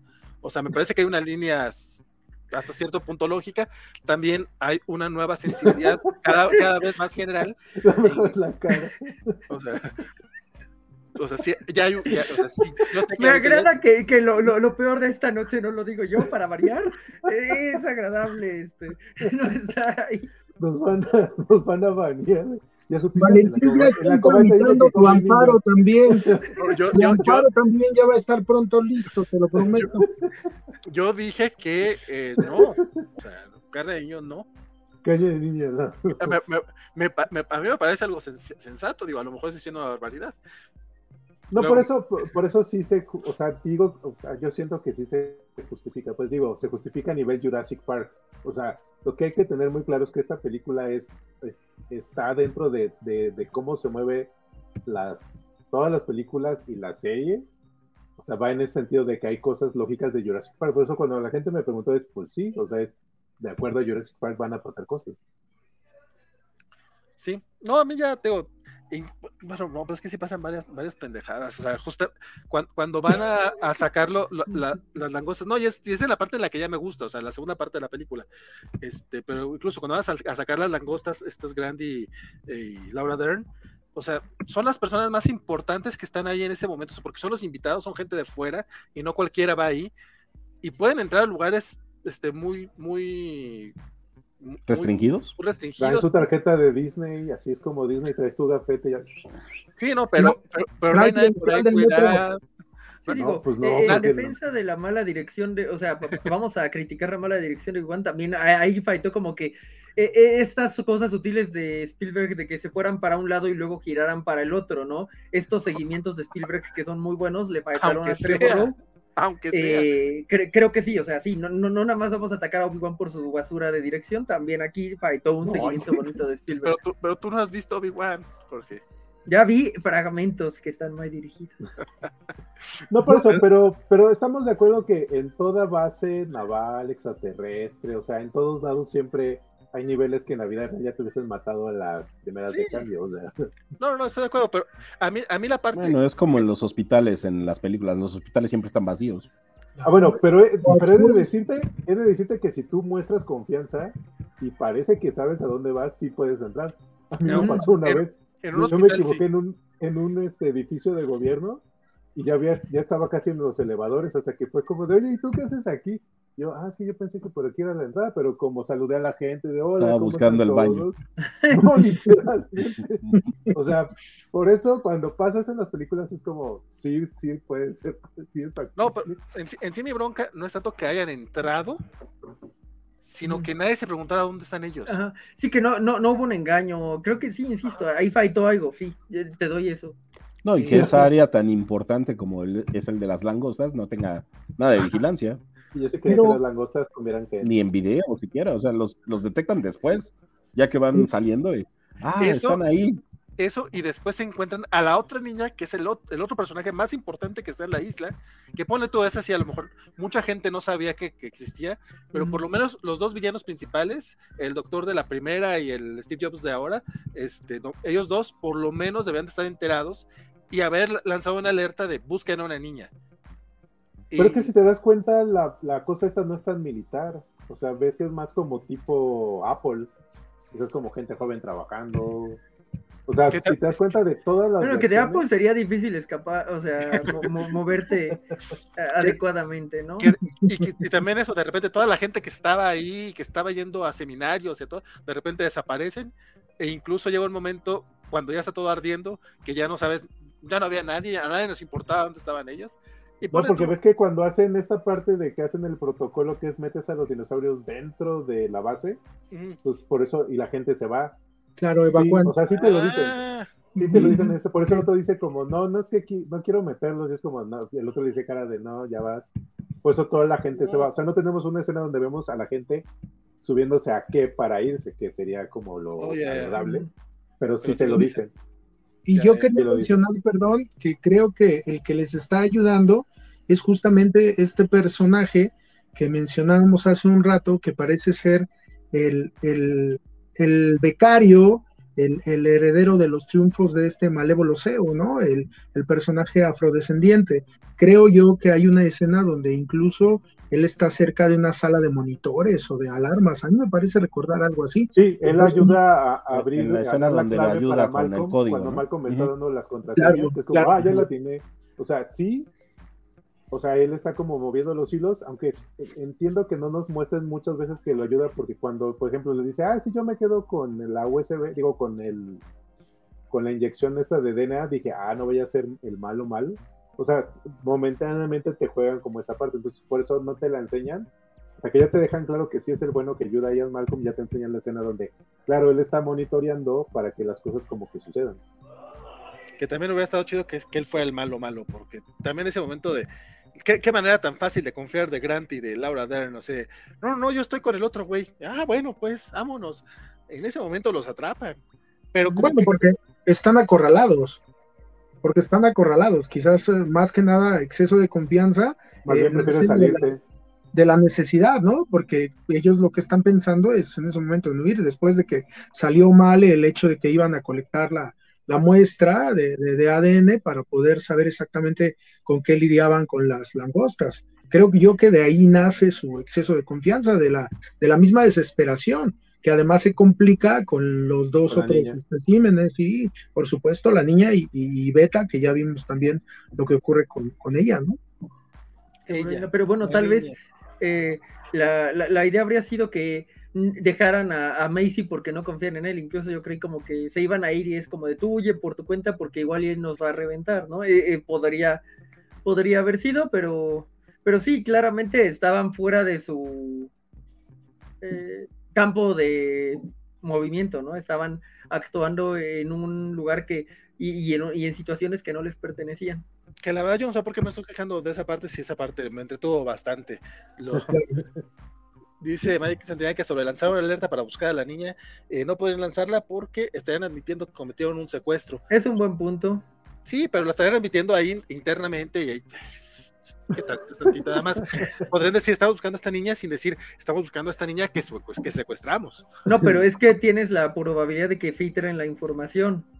O sea, si se hace la alerta, cualquier persona que está ahí, pues ya la conozco. Entonces, No, creo pero que eso no, más o menos está. la van a buscar no sé. ahí mismo. Exacto, es que es la alerta dentro como de ese complejo secreto donde tenían las, las langostas, o sea, estaban clonando langostas, haciendo langostas clásicas, que estaban ah, si este, niña, poniendo en peligro todo el ecosistema y, y no podían admitir un secuestro, digo, no sé. Eh, eh, es, eh, es eso, ¿no? Es como de, yo tengo mi línea de maldad en destruir cultivos agrícolas, pero pinto mi línea en el Pero, secuestro. pero niños, no, exactamente. Porque, eh. Oigan, hablando de eso y de cosas absurdas, yo les quería comentar algo y preguntarles su impresión al respecto. En la secuencia donde Owen huye en el avión, bueno, más bien es el último en escapar, porque viene en la motocicleta y está siendo perseguido por, por uno de los dinosaurios. Sí es él, ¿no? El que viene en la motocicleta. Sí, y, que finalmente logra, logra alcanzar el, el avión, logra abordarlo con mucho problema una vez que ya está en el aire y que posteriormente vemos cómo se eleva. Parece que el dinosaurio está a punto de, de alcanzar también el avión y lo que hace que, que se quede atrás es que le, le- le deja ir el mismo movimiento de la elevación, le deja ir la, la motocicleta. Eh, eh, hay un momento que a mí me pareció muy absurdo porque pareciera que en el aire el dinosaurio se está acomodando y quizás Sí, este yo- yo el comentario más bobo, el más bobo de toda la covacha, parece que el dinosaurio va a empezar a montar la motocicleta. No sé si también quería eso, dije, móntalo, móntalo, por favor. Yo, no, yo no sé para qué usó una motocicleta hablando de cosas absurdas. Mejor lo hubiera cargado Claire y corriendo si lo hubiera echado, porque ella fácilmente se lleva a uno corriendo y, y a Owen casi lo alcanzan en una motocicleta. En una motocicleta, sí. Pero no sé Que si bueno, eh, también tiene que ver un poco más con los espacios, ¿no? Ajá. Sí. O sea, que, eh, eh, lo que te dicen sobre los dinosaurios es que por el modo en que corren, tu mayor, pro- o sea, por lo que han medido de las patas y todo esto, la mayor probabilidad sería zigzaguearlos. Y eso es justo lo que hacen las casas, lo va zigzagueando y eso en las casas, pero en un principio cuando va corriendo en la azotea, le saca ventaja fácilmente. Jorge, Jorge, a ver, que es un espacio abierto. Si en Jurassic Park la doctora Ellie Sattler le gana a un a Velociraptor, aquí también le puede ganar ella. Y cojeando. Y cojeando. No, y, y, debemos de recordar. Cierto, cojeando, cierto. Por eso les digo que, que, es lógica Jurassic Park. Que Game of Thrones ya nos enseñó que los seres humanos no saben correr zigzagueando.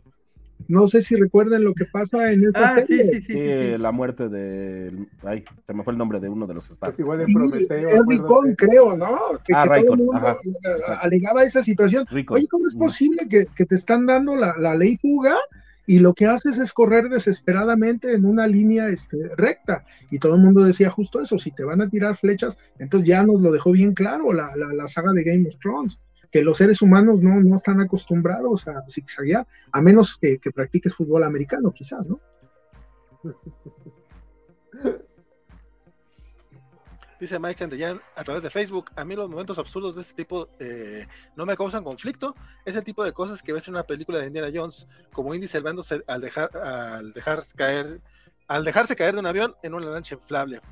Este, no, incluso yo era lo que decía hace rato, o sea, yo no suelo ver ese tipo, o bueno, suelo saltarme ese tipo de detalles si la película me está entreteniendo. Pero creo que Jurassic World sí llega un momento, mm, o sea, tiene estos momentos en los que no te está entreteniendo nada, que sí te pones a, cuestionarte todas las, todas las artes de tonterías. No pasaría si desde el principio te hubiera enganchado. Exacto, totalmente de acuerdo. Y, y ahí pues como bien dice el buen, este, el buen Isidro, o sea, a lo mejor sí tiene toda la lógica de una película de Jurassic eh, Park, de, de la franquicia de Jurassic Park, Jurassic World, pero pues sí le falta, o más bien le sobra mucha película para darnos un ritmo más, pues más rapidito. O sea, a lo mejor tenía que plantear más cuestiones de las que, de las que, de las que eran necesarias, o bueno, no necesarias, más de las que hubiera, de las que hubiera uno querido, pero pues yo sí le hubiera dado pues más galleta, o sea, a lo mejor sin siquiera explicarnos tanto de la vida de, los personajes que no habíamos visto, o sea, toda la escena del campo de cultivo, que yo sé que es importante, se me hizo muy larga y aburrida, por ejemplo. Me gustó cuando empiezan a llegar las, langostas, que se siente como película de terror. o sea, que, los niños se encierran y que empiezan a pegar contra, contra la puerta del, del, granero. Del granero, justamente. Este, esa parte me gustó mucho. Pero ya la otra, que ni siquiera es tan larga, estoy seguro que no va a durar más de tres minutos, pero que, ya que te empiezan a explicar todo este desmadre, que es cuando hacen la, crítica tipo Monsanto y la fregada, y todavía vamos a que vaya a, contactar a Grant y todo, o sea, como que todo este, se fue tan lento y todo, todo, todo, toda la escena de, de Bryce Dallas Howard y de Chris Pratt en, en, su en su nidito este de amor allá alejado de todo. Cabaña. Montana. Toda esa escena, todas, todas esas escenas se hacen tan largas y tan aburridas. Cierto. como que necesitábamos dinosaurios. Ya cuando, cuando salió la primera de esta trilogía de Jurassic World, yo me acuerdo que eh, igual había eh, opiniones encontradas con, con, conocidos y amigos, y yo les decía, bueno, es que yo nada más que a mí me encantó porque yo quería ver a dinosaurios este, correteando personas y comiéndoselas. O sea, yo quería ver eso, ¿no? Y eso fue lo que me dieron y me entretuvo. En esta se tardan tanto en ponerte las bases de la trama, de una trama que ellos mismos la hicieron rebuscada y justificar el regreso de los de antes. O sea que cuando llegas ya a los dinosaurios, o sea, ya pasó demasiado tiempo. Este, claro que le sí, claro. Este, ya pasó demasiado tiempo y hasta eso, ya cuando llegamos ahí, ni siquiera había a dinosaurios comiendo gente. Tú lo querías saber y no sabes comiendo. No, pero sí vemos, lo, vemos eh, en el. en, eh, el, eh, en, un carnotauro así va caminando un sujeto y un carnotauro así le da con, todo. Igual el que se agarra a la niña también le come la mano y luego la cabeza. Ah, esa escena sí es muy buena, es cierto. Ah, que lo pescan de, ambos lados, ¿no? El otro creo que es como un protoceratops, que Pero hasta ahí llega, o sea, ya después de eso, ya nada más la única muerte que volvemos a tener en pantalla es la del villano. Y se acabó. eso, eso me hubiese gustado que no lo sacaran en los trailers ni en los juguetes. Que nada más escucháramos otra vez al, al, dilofosaurio. Dilofosaurio me fascina esa parte que, o sea, que lo hubiesen dejado como, como escondido eso, si me hubiese gustado más como de, ah, porque desde la primera no habíamos vuelto a ver Dilophosaurus. Y eso que se escuchen así en el, en el bosque, porque lo hemos escuchado tantas veces que la memoria nos saca de, claro, esta cosa ya sabemos. Sí, exacto. Es un sonido muy, muy particular. Fíjate que yo ahora sí que tengo que confesar que esta franquicia no, no, me es tan cercana a mi corazón que yo, a diferencia de, de, de, cosas de superhéroes, donde sí me molestan los spoilers en los trailers o en los juguetes y me entero de ellos, para este no me enteré, fíjate. O sea, para mí, yo llegué prácticamente en ceros a la película. Por acá este, ya, ya se hizo presente la, la, banda de la Jiribilla saludando al patrón Luis Leal, que te están extrañando por allá, compadre. Eh, Juan Pablo Portilla nos dice que Claire le ganó una carrera a, a un T-Rex con tacones. y Milton Muñoz nos hace una muy buena pregunta que creo que, si lo permite Jorge, que está dirigiendo el este No, pero ¿por qué no? Va, este, no, pues nos, nos, permite hablar de todo esto. Dice Milton Muñoz que qué pensamos de la escena donde el T-Rex pasa detrás de un aro gigante para representar el logotipo de la franquicia. Este, además de la pregunta de Milton, yo, yo, yo la extendería a qué les parecieron todas las referencias, to, todos, los, todos los caramelitos que hubo durante toda la película, cuáles les gustó, cuáles les molestó, ¿Qué les pareció? Mm, Jorge, pues tú, que, que, estás. Yo que los amé, bueno, no me todos, ese tal vez era too much. Si me lo hubieran dado con un Spinosaurus o el Baryonyx, lo habría amado más. este, pero bueno, mmm, sí, eh, digamos que ahí ya le, le, eh, estás tratando demasiado, pero todos los demás eh, son llevaderos. Por ejemplo, esto de Dilophosaurus, como bien mencionaban, eh, el sonito es tan icónico. Si, si viste la película 50 veces de niño, que es como, ah, ya viene, ya viene, ¿no? Y me quedé con esta duda de por qué siguieron siendo chiquitos si lo lógico es que hubiera uno grande porque eran dinosaurios muy grandes y tú decías, esa es una cría que está matando, ¿no? Entonces, incluso eh, la dirección, al menos en mi, a, a mi parecer, es tan rara que sientes que hay como dos con Claire. Hay dos. Y, este, y entonces, de hecho, son dos. Bueno, son okay. dos y creo que hay sí, un tercero dos. por ahí danzando. Y, sí, y, que son los otro... mismos que al final se, se, comen al villano, son tres. Y sí, según yo son como tres. Como, uh -huh. yo, yo, esperaba que de atrás estuviera grande, pero pues llega con el chiquito Owen y es de adiós, adiós, vete, ¿no? Se lo, se lo despacha muy fácil. Mm, el, eh, el, botecito de, de, de, Dennis Nedry que está bonito. Eh, por ahí teníamos un comentario, tal vez haya sido eh, Mr., Mr. Max, que dice, ya no tiene sentido con el juego canónico, pero el juego en sí mismo no era canónico porque el personaje que te mostraban no se parece al personaje de las películas y ni en, ni en edad ni en nada, aunque juego como odio que sea una visual novel, pero tenía elementos de historia muy interesantes de, del primer parque, de, de, del primer intento de Nublar, ¿no? Es eh, tal vez too much. Eh, o, otro detalle que, que, tiene es justo la muerte de villano, es lo, lo, la de la muerte de Hammond en el libro, si, si no mal recuerdo. Mm, ¿Qué otro pequeño caramelo tiene? Bueno, lo de Ian Malcolm me gustó por el pequeño giro que dije, no, pues ya aquí ya valió, pero le dan un pequeño giro en donde eh, utiliza una lanza, pues ok, bueno, pues es un, es un pequeño giro. Eh, está que Claire y Ellie bajan a una zona muy parecida a donde Ellie bajó en Jurassic Park 1. En realidad creo que los caramelos están sobre todo hacia la 1. Eh, creo que esa, esa, escena está, está bonita, está elegante, está bien iluminada también. Entonces tiene visualmente eh, se, se, mantiene interesante. Mm, ¿Qué más? Mm, pues eso es lo que lo que yo recuerdo ahorita. No sé, no sé que si, si tienen yo uno tengo más. dos preguntas aquí uh -huh. para, para, la mesa, porque yo no, no sé bien. Este, este botecito precisamente de el de. Ay, se me fue el, el de Nidhi. Newman. Ajá. Este, ¿cómo lo en alguna parte sabemos cómo lo recuperan? Pues en el juego se supone que se sabe cómo se recupera, pero ahí está la, idea de que eh, eh, lo que pasa en el juego no, no puede ser canónico con que lo tengan ahí. Entonces, mmm, pues no, o sea, eh, como en el canon forzado no se sabe qué pasa y como ya fueron otra vez a la isla Nublar en algún punto, pues eh, eso es todo lo que tenemos. Al menos esta vez medio mencionaron la isla Sorna, que eso ayuda un poco a, porque dicen que sacaron dos especies de, de Nublar, pero eh, en algún punto te dicen nuestras primeras capturas fueron de Sorna, lo cual medio tiene sentido.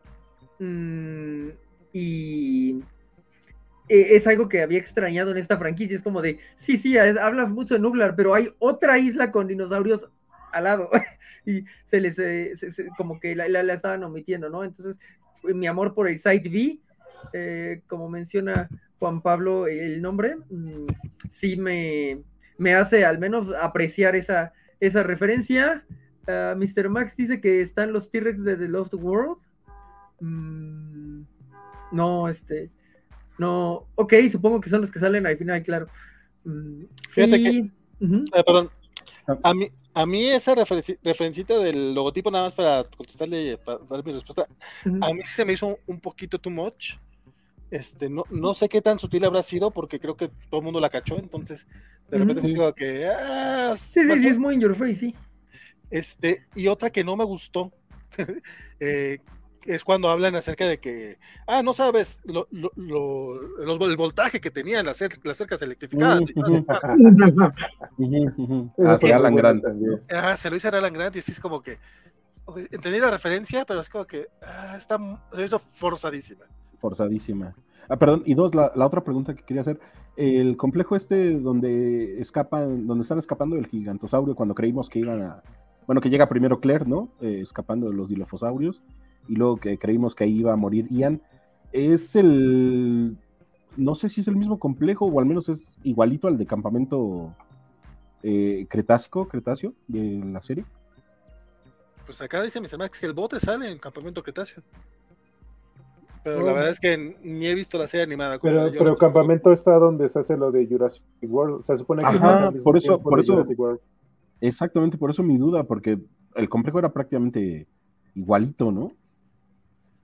Eh, pues tal vez lo, copiaron porque sobrevivió algo, ¿no? O sea, robaron el diseño tanto como robaron los, los eh, diseños genéticos, los arquitectónicos tanto como los genéticos, ¿no?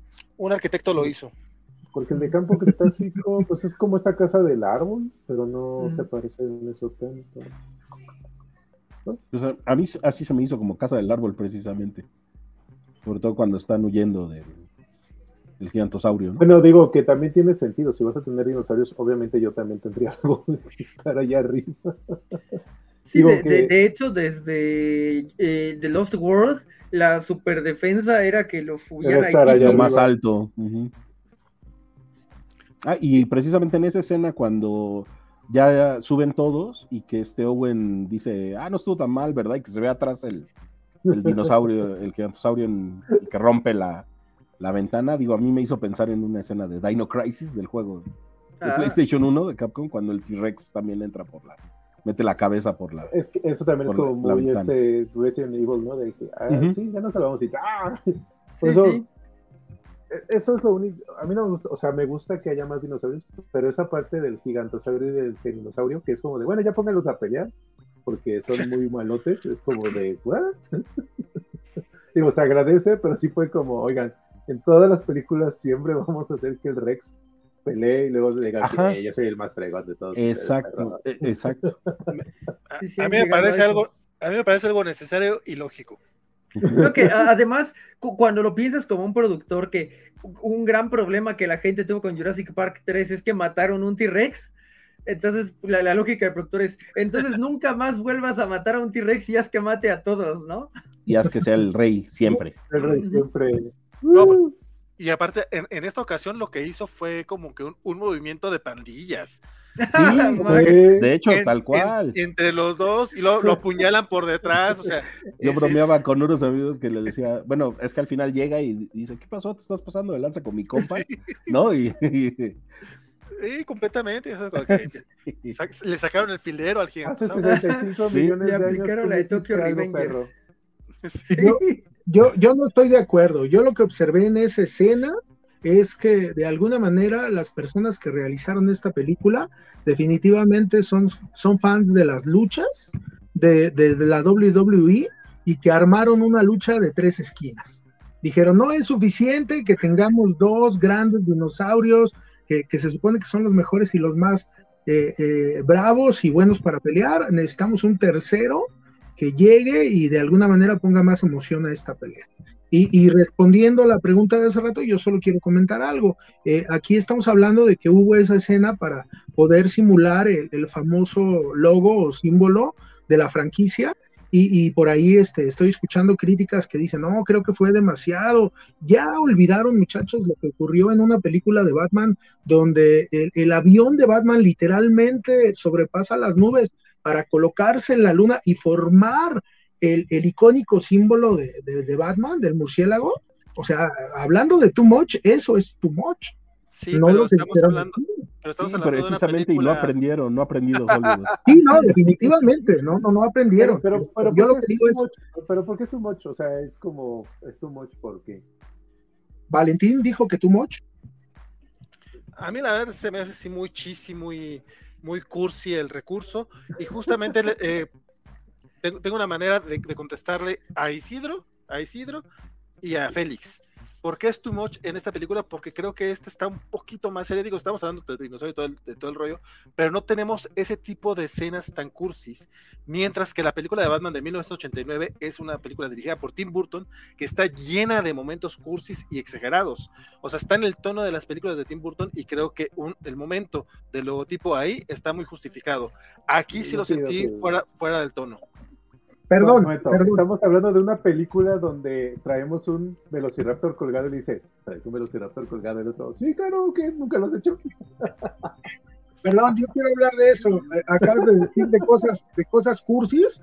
El final de esta película, con las reuniones familiares, no puede ser más cursi. No, Alguien por aquí había mencionado que lo que más le daba miedo, saludos para mi amiga Sofi, de esta película era que le mataran o a Blue o a su cría, que ya sabemos que se llama Beta. Y, al final, esa partecita de la reunión y de... Eso es un momento cursi. No, eso es un auténtico momento cursi. A lo mejor cursi es cuando está el eslasmosaurio de va a ser amigo de esas ballenas. Es como, obviamente no. Obviamente se las va a comer. Ese discurso del final de la, de la mamá del clon sí se me hizo como, ok, entiendo lo que quieres decir, pero no funciona así la naturaleza. Hola amiga, ¿cómo estás? Sí, somos así. tiene, razón en, que probablemente utilicemos la palabra, no, no, no, no, sé traducir la palabra chisi. Ah, y, sí, sí. y, el, y, el, y, el, y, la palabra más cercana que encuentro en español es, este, es cursi pero no me refiero a ese tipo de cursi de, ay, vamos a ser amiguitos, sino al... Porque, por ejemplo, en ese, en ese caso, Batman, probablemente, o sea, más tirado a, así al absurdo podría ser, al, al, tampoco es un pastelazo como tal, aunque sí vemos pastelazos, pero sí, vamos, en Batman no ves cosas cursis, cursis, pero sí llegan a ese extremo del, del, del cursi. No, bueno, sí, sí, en Batman del 89 que volví a ver antes de ver The Batman. Sí, pues el museo que entra así a, hacer su desastre en el museo con rap. o sea, en realidad e, es muy curado porque e, en su momento eso era súper oscuro, pero ahora eso está mucho más cerca de Adam West. Totalmente. Que cualquier cosa que puedas pensar. No, más, más cerca de eso está la Adora. Sí, o sea, lo que sí, las películas de, de 80s y 90s de Batman, sí se fueron, eran, eran películas homenaje al 66 porque era lo más cercano que teníamos. Nada más que Tim Burton no, no la mezclaba con esos toques de, de niño darks y se la creíamos. Porque cuando ya lo hace Joe Schumacher totalmente descarado, o sea, nos, ofendimos, pero realmente. Sí, pero realmente. hay momentos de Batman eternamente que creo que aguantan. El problema son los villanos, pero creo que hay momentos de Batman eternamente que a, aguantan. A mí de niño me gustaba mucho Batman eternamente. Mucho. La cuarta no, no recuerdo que me molestara tanto, excepto lo de Bane, pero también ya para la cuarta ya tenía yo 15 años. O sea, sí hay como diferencia de 13 a 15. Entonces, para mí, Batman eternamente sí la disfruté mucho y a la otra ya no tanto. Pero pues, a eso me refiero yo de que era too much. Si hablamos de absurdos en esta película, yo siempre he hecho mucha mofa de algunas películas de, clase B o quizás incluso clase C, eh, llamadas eh, Sharknado, donde te quieren manejar la, actividad de un tiburón, un tornado de tiburones. Aquí tenemos una tormenta de fuego de langostas. Eso sí, e, eso sí es bíblico. Ajá, Por sí, sí, supuesto. siguiendo con esta- este parámetro supuesto. bíblico que mencionas, Félix. Eso sí es bíblico. Juntamos dos de las, de las Langostas jurásicas una. con alas no, no inflamables. A ver, aquí no vamos a hablar más de Sharknado, por favor, Félix. No, mira, Me voy. mira, me Mi- voy. Milton, Mi- Milton tiene un punto importante aquí. Ay, no, no, no, no, perdimos a Félix. Eh, dice: La escena donde un Velociraptor a Alan Grant es más que la escena de T-Rex eh, con el logotipo, ¿no? Que pues, sí, la, la, la 3 tiene esa escena súper Ah, curada yo, que amo, quién yo sabe. amo que un velociraptor diga Alan. Es lo mejor, Alan, es sí. lo mejor. que, que- algo muy eh, interesante en la franquicia es todo el material que se quedó atrás, sea por la dirección o por la producción. Jurassic Park 3 tiene este asunto de que la, eh, empezaron a, la producción y reescribieron el guion, ¿no? Originalmente los personajes no eran eh, X que se metían a la isla, si eran como científicos que estaban buscando unos asesinatos en Costa Rica, una cosa así, ¿no? Eh, y, y, pues te das cuenta porque tiene esos huequitos en el guion que de, ah, bueno, pues nos podemos permitir que un Velociraptor eh, le diga Alan, Alan, ¿no? Y, que en su momento, otra vez, yo creo que las dos cosas que la gente más odiaba a Jurassic Park 3 es, mataron un T-Rex, que es como, mm, y, y, ese Velociraptor que es como de, pues eh, tiene sus pesadillas, ¿no? Todos, todos todavía tienen sus pesadillas. Y cuando dejas esas cosas, pues es una aventura palomera que cumple cumple ya, es suficientemente corta como para que no te canse. Por ejemplo, un problema que creo que tuvieron eh, con esta es, es, muy larga, pues Jurassic Park 3 es muy corta y tiene una gran escena de teranodones. Eh, sí, sí, sí, son teranodones porque ninguno es dentado, mmm, que más o menos la, la va salvando, ¿no? Entonces, supongo que sí había cosas chisis. También creo que un director mucho más en forma habría encontrado un modo de que funcionara. Eh, eh, o, sí, pues eh, no, no, quiero decir Spielberg porque hay Ay. más directores además de Spielberg, pero bueno, si Spielberg pudo hacer un frenado de Akira en medio de un plano de Spielberg que se ve bien eh, chulo y un giro de cámara, creo que pudo haber puleado mejor un, un T-Rex eh, atrás de un circulito, ¿no? También eso, eso puede ser, sí, definitivamente. Qué, ¿Qué les pareció la evolución de Wu? ¿De quién? Del doctor del doctor que ves que es el que hizo los dinosaurios. Ah, perdón, perdón, perdón. Ah, ya, ya, ya. ¿Quién? ¿Who? ¿Qué, qué? No, Wu. ¿El doctor Who? No. Ya, este, te voy a ser muy honesto, no me di cuenta que era el mismo doctor ya casi hasta el final. Sí, para mí fue así sí como un... El mismo desde la 1. Sí, desde la 1. Y ese sale en el campo cretácico. Es más, ¿Ah, sí? Uh -huh. de hecho, yo no me di cuenta, se dio cuenta este... Eh, el amigo con el que fui me dijo, oye, es el mismo vato. Y yo, ay, aquí, aquí puedo sacar mi tarjeta de racista. Dice, no, pero no, o sea, pues sí se ven iguales porque son el mismo. Ah, bueno, pues. Pero digo, él sí salió en toda esta trilogía. Ajá, sí, es el otro protagonista, pero había sido muy antagónico. Una vez más, estas películas, a diferencia de The Batman o de Iron Man o de las películas de superhéroes o de Disney en general, de este, películas animadas, que puedo ver más de una vez en cine. O Charnado. No, Charnado no la vi en el cine, no manches. No. Sí, nunca. Este, estas son de que estas me pasa lo mismo que con las de James Bond. O sea, voy al cine, las veo una vez, las disfruto. En, si las disfruto, porque luego las de James Bond, pues luego tenemos cosas como, como Spectre, ¿verdad? Que, que no. no, no, espérate, ¿cuál es la buena?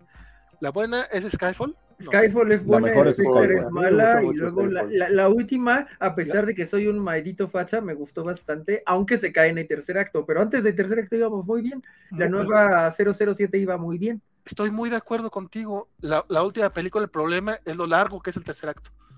Todo pero, el tercer acto que no te lo saben justificar porque ¿sabes? mata a Bond en vez de hacer que se retire con su familia bonita, sí, sí, te, te, se tiene que morir a fuerza y no, no, no, saben justificar bien, no saben tampoco dirigir muy bien la escena en donde lo forzan a matarse, que no sí. es cuando se mata, sino cuando lo, lo, lo forzan a matar.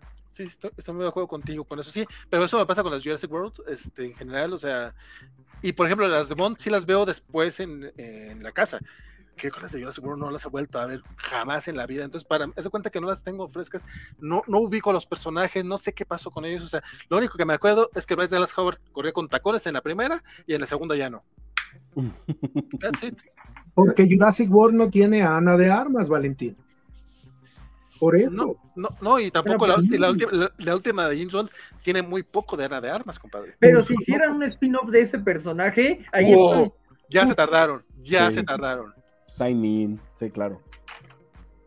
Porque, porque pinche personajazo. O sea, aparte de ser Ana de Armas. Sí, sí, estoy muy de acuerdo. Este, no, sí, pero yo la verdad, dice, pero contestando la pregunta de Isidro, más bien no contestándola, perdón, es que yo sí no, no le tengo apego al personaje, entonces la evolución me, pasa, me pasa como le pasan las, este, las metáforas a, a Drax.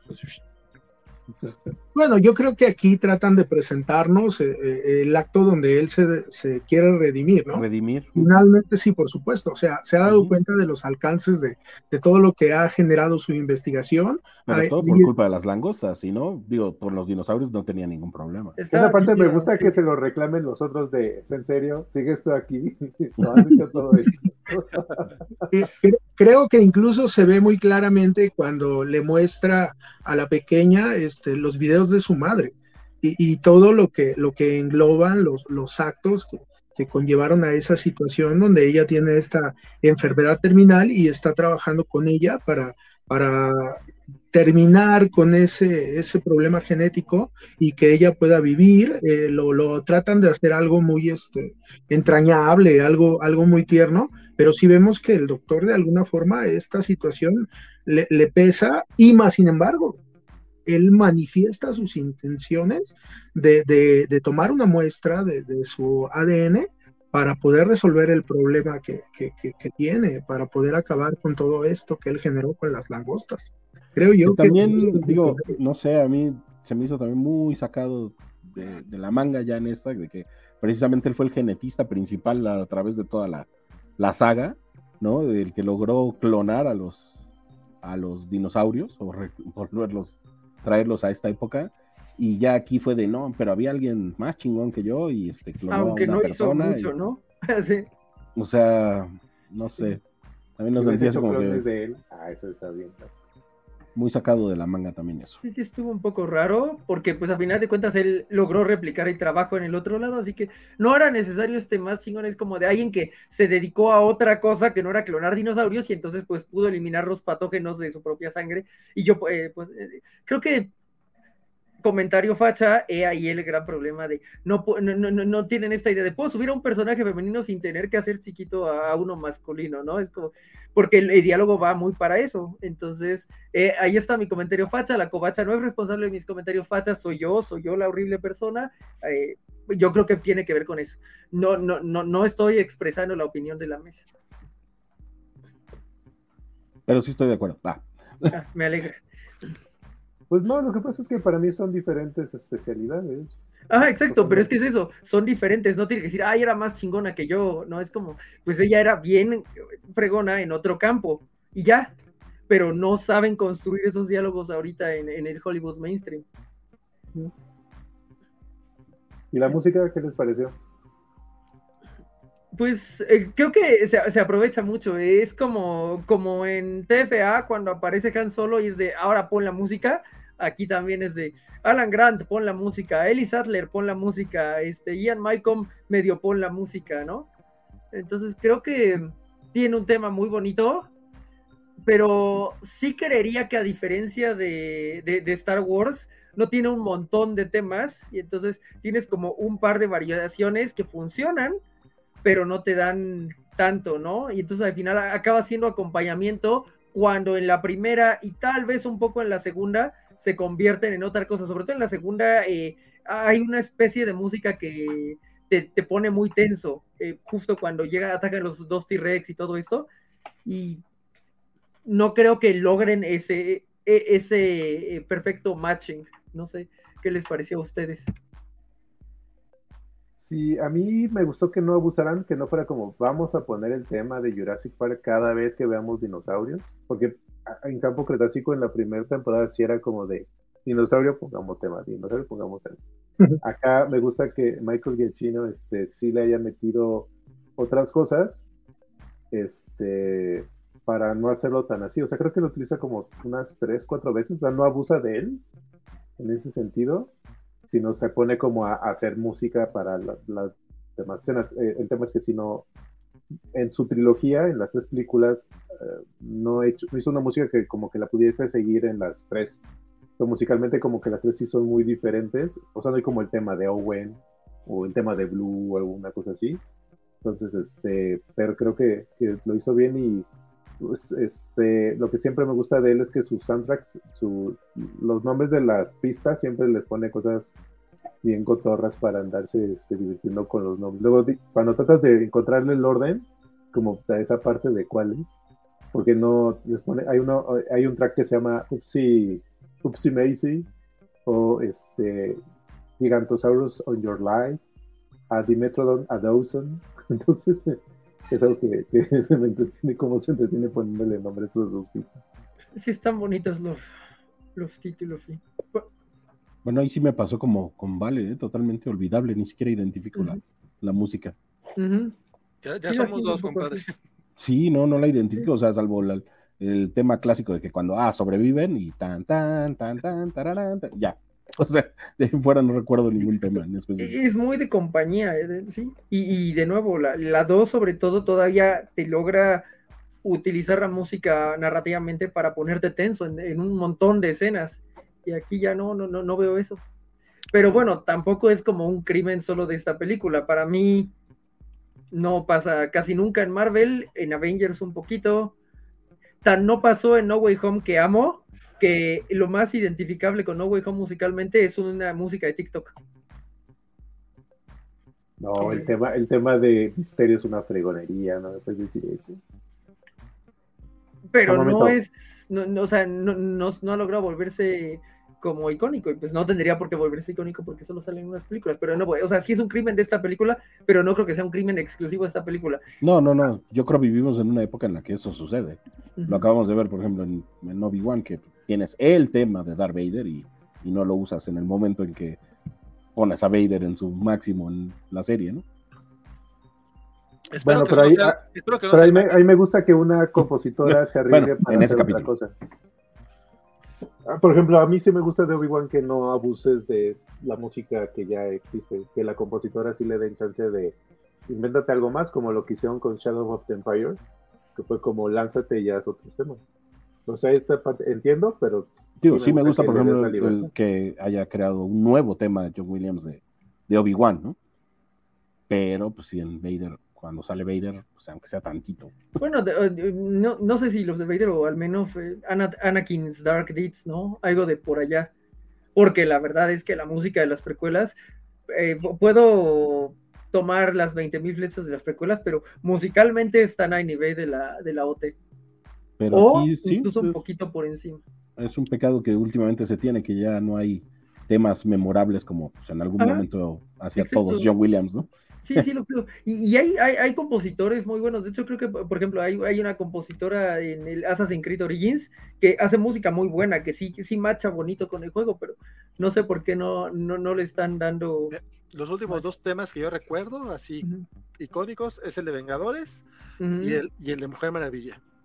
Exacto. y el de la Mujer Maravilla me desespera de lo mucho que lo usan, pero está muy bueno. Sí, exacto, es muy, muy, muy. Pero lo extrañaste en Zack Snyder cuando en lugar de eso te meten los cantos gregorianos esos. Estuvo horrible. pues yo el más reciente dijeron ahorita Avengers y Wonder Woman y en The Batman. Sí, de The Batman funcionó muy bien. Hay que. No lo vi. Esa, esa, Esas notas de, de, Michael Giacchino, ese piano sí es una fregona. sí. sí. sí. Estaba difícil irse más allá de, por ejemplo, de Zimmer en, eh, con Nolan, funcionaban bastante bien y lograron acá algo icónico, pero sí, sí creo que, que ha fallado y esta no es una excepción. Que está escaseando.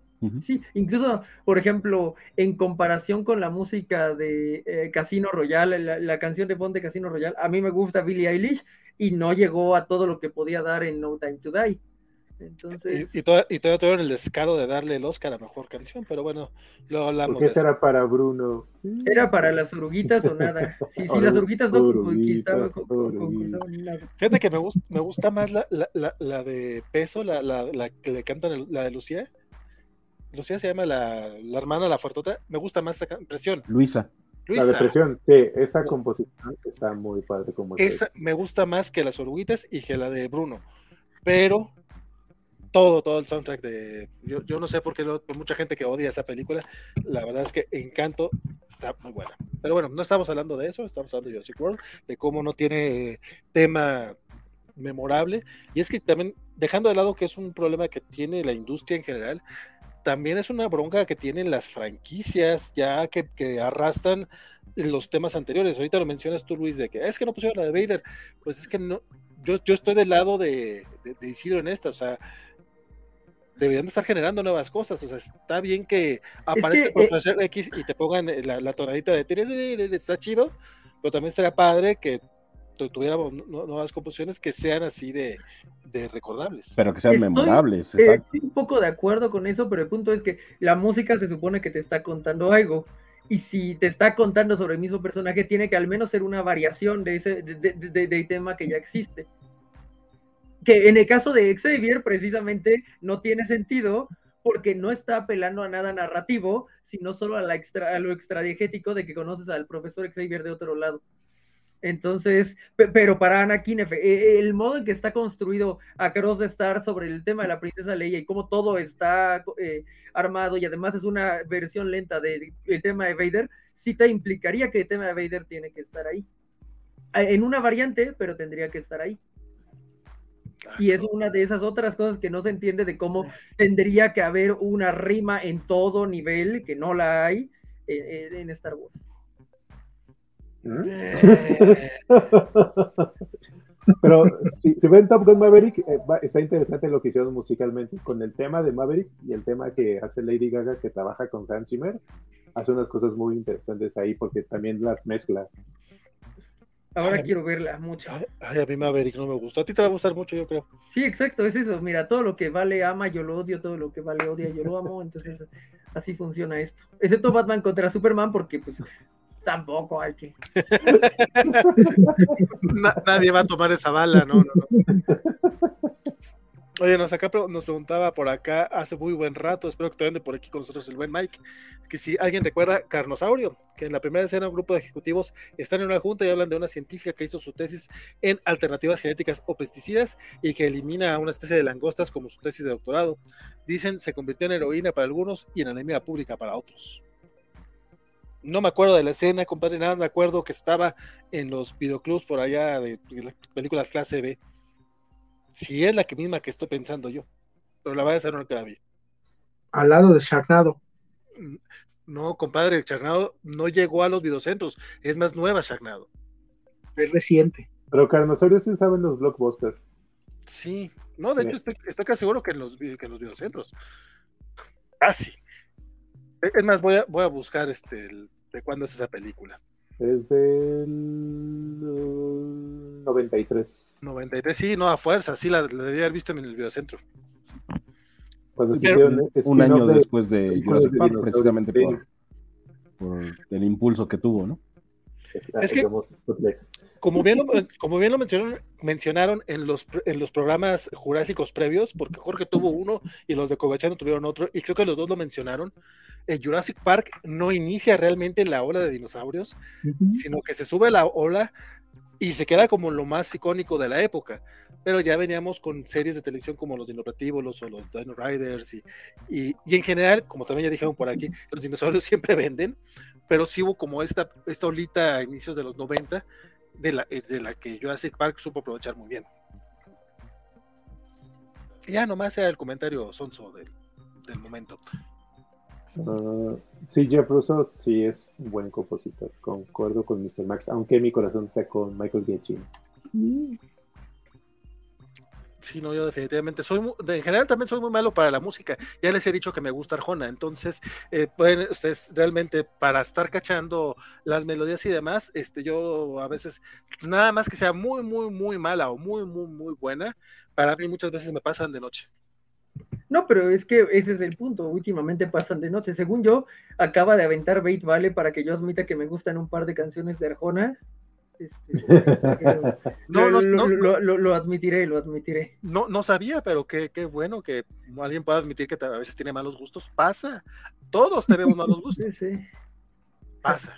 Siempre que hablas de Arjona, ¿vale? Alguien en la covacha sale inmediatamente a mencionar múltiples referencias de ello, o sea que eso de mal gusto pues está bastante popularizado, al menos aquí con nosotros en la covacha, yo he sido testigo de ello. Empiezan a salir este referencia tras referencia de hasta que lo detienes, ¿vale? Porque empieza a hacer esta bola gigante de nieve sucede. A, lo mejor nada más, nada más necesita que alguien salga a reconocerlo y de repente los demás podrán reconocer. Ahora, la pregunta sería, ¿va a haber Jurassic Park 7 y le va a ganar en taquilla a Maverick? no, yo creo que va a ganar Maverick. Sí, por el... Eh, no sé cómo, pero los críticos no destrozaron Maverick tan cañón a pesar de que dado que Vale la odia, uno creería que tendrían muchos argumentos para odiarla, porque Vale se alinea mucho a la opinión crítica. A ver, no la odio y no me alineo, o sea, yo doy mis opiniones. TLJ. ¿Cuál TLJ? ¿Justice League? ¿Cuál? ¿Cuál TLJ? Me, me, perdí, me perdí. ¿De Justice League? No, no, no, yo, no, no, no, de hecho en Justice League ah, tú y yo estamos perdón, contra... perdón, perdón, sí, TLJ, y qué acrónimo será. Sí, de la no, no, no, pero no, no, es por la crítica, es porque honestamente me gusta. De hecho, creo que el episodio 9 en crítica creo que no le fue mal en la crítica general o en la especializada. Eh, son los, no, sí, sí le fue mal. Somos los fans los que decimos que está mediocre porque quiso satisfacer, satisfacer a todos y eso no se puede. Pero respecto a Maverick, este, no, es que tampoco la odié, pero sí me causó conflicto que fuera tan ochentera. O sea, entiendo yo que es Top Gun, entonces tiene sentido, pero no sé, de repente ver a un Tom Cruise de 60 años actuando como el rebelde de 20 contra la autoridad y aparte teniendo razón, es como, tú, o sea, por yo ejemplo. espero verme a los 60 años así. no, no, no, definitivamente. No manches, no, no, definitivamente. Valentín, Valentín, aquí no vas a hablar mal de Cobra Kai. De Cobra Kai no vas a hablar mal aquí. Hablando de esos grandes eh, ancestrales personajes de los ochentas que todavía tratan de comportarse de forma rebelde. Ahí tenemos al sensei. Pero en Cobra Kai te indican que él está mal y hay mucha crítica al personaje. Ya lo platicamos en, los, especiales de Cobra Kai. Aquí no, hay, aquí, no, aquí no hay eso. O sea, de hecho, aquí todo lo que le criticaron a Paul Dameron, este, los, los más conservadores como el buen Jorge, o sea, por, porque en, en, justamente en el de Last Jedi hacen esta decirle de construcción se me hace que, aparte de equivocado está medio mamón el término, pero vamos, sí juegan con ese trope del rebelde que le está diciendo a la superiora y, la superiora le está diciendo, no, no haga las cosas, y resulta que la superiora tenía razón porque Hold y Laura Dern, chingona, mira, ahí está la conexión con Jurassic World y Laura Dern. La verdad, toda esa me gustó mucho porque sin hacer mal sin hacer quedar mal a Paul Dameron, simplemente te dicen, güey, a veces el ser rebelde y el querer ah, irte a lo baboso, pues A veces el tener buena línea de comunicación con tu eh, línea de mando, sin duda ayudaría. No te puedes, tengo un plan, sí, no hay pleito. Un momento pensé que íbamos a juntar Paul Dameron con Maverick y a ver, pensé, no. Eso no, no, no, no, de hecho sí, porque, porque Paul Dameron no funcionaría en el mundo de Maverick, porque en Maverick tienes justamente el personaje de Tom Cruise, que justamente se la pasa, este, siempre yendo en contra de la autoridad y siempre ganando. Y, ah, mira, es que siempre sí tenía razón. O sea, te odiamos, pero aquí sigues. Digo, te explican por qué sigue ahí, pero aún así. Es que acuérdate que en la parte que manejes cosas como carros y eso, eh, eh, eh, o sea, siempre vamos a defender que el humano tiene acá algo que aportarle a la máquina, siempre. Porque se hace esa fusión. No, no, no, estoy, estoy, de acuerdo, pero sí, de repente sí. No sé, la de Maverick sí me causó bastante conflicto en varias de esas cuestiones, que es una, es una narrativa muy, muy, muy conservadora, vamos a llamarla, pero pues también si te gustan este tipo de películas, pues la vas a adorar y tampoco está mal, que qué bueno que existe la opción.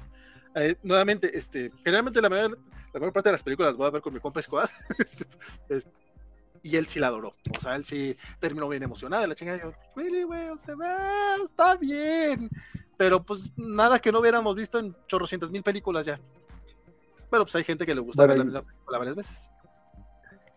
Ah, pues los aviones están bien padres. los aviones sí están chidos. Bueno, sí. No, los de generación 5 hacen unas cosas que dices, ah, la máquina, ¿cómo hacen eso? Y bueno, ¿y ¿tendremos Jurassic Park 7 o no? Ah, sí, por acá preguntaba, creo, Mr. Max. Este, yo creo que van a dejar descansar la franquicia unos 5 o 10 años pero la retomarán. Pero tarde o temprano la retomarán. Sí, sí, pero sí creo que este sí puede ser un final eh, eh, temporal. Y es, eh, como final está. Quizá veamos lo que en un principio nos prometía esta. Sí. De los Yo creo dinosaurios puede- coexistiendo ya en, en el mundo. ¿no? yo creo que puede empezar a pasar lo que ha ocurrido con otras franquicias que llevan demasiadas películas, que, pero que han empezado a, abordar este, diferentes o de diferente forma la franquicia, como puede ser eh, eh, lo que comentábamos recientemente de la película de Depredador, que, que tratan de darle ya un giro este, distinto. Eh, quizás traten de reinventar la franquicia de Jurassic Park, obviamente sin sacar a los dinosaurios, que es lo que siempre va a generar interés acerca de ella, ¿no? Yo creo que eso es lo que puede llegar a pasar, que empiecen a tratar de contarnos otro tipo de, historias que, no sean tan, repetitivas, porque creo que ahora lo que ha pasado con la, franquicia es eso, que se ha vuelto demasiado repetitiva, que aborden algo diferente.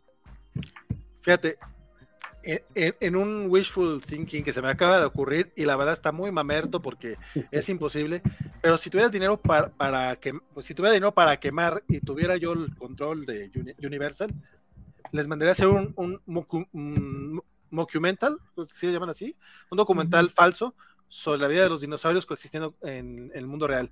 O sea, sin personajes, todo, todo enfocado en los dinosaurios y explicándote cómo se han ido adaptando al nuevo mundo. Imagínate, una cosa, a lo mejor un cortometraje, uno de 40 minutos, media, una hora, pero exclusivamente de eso podría. Una microserie de tres capítulos para, para Paramount Plus.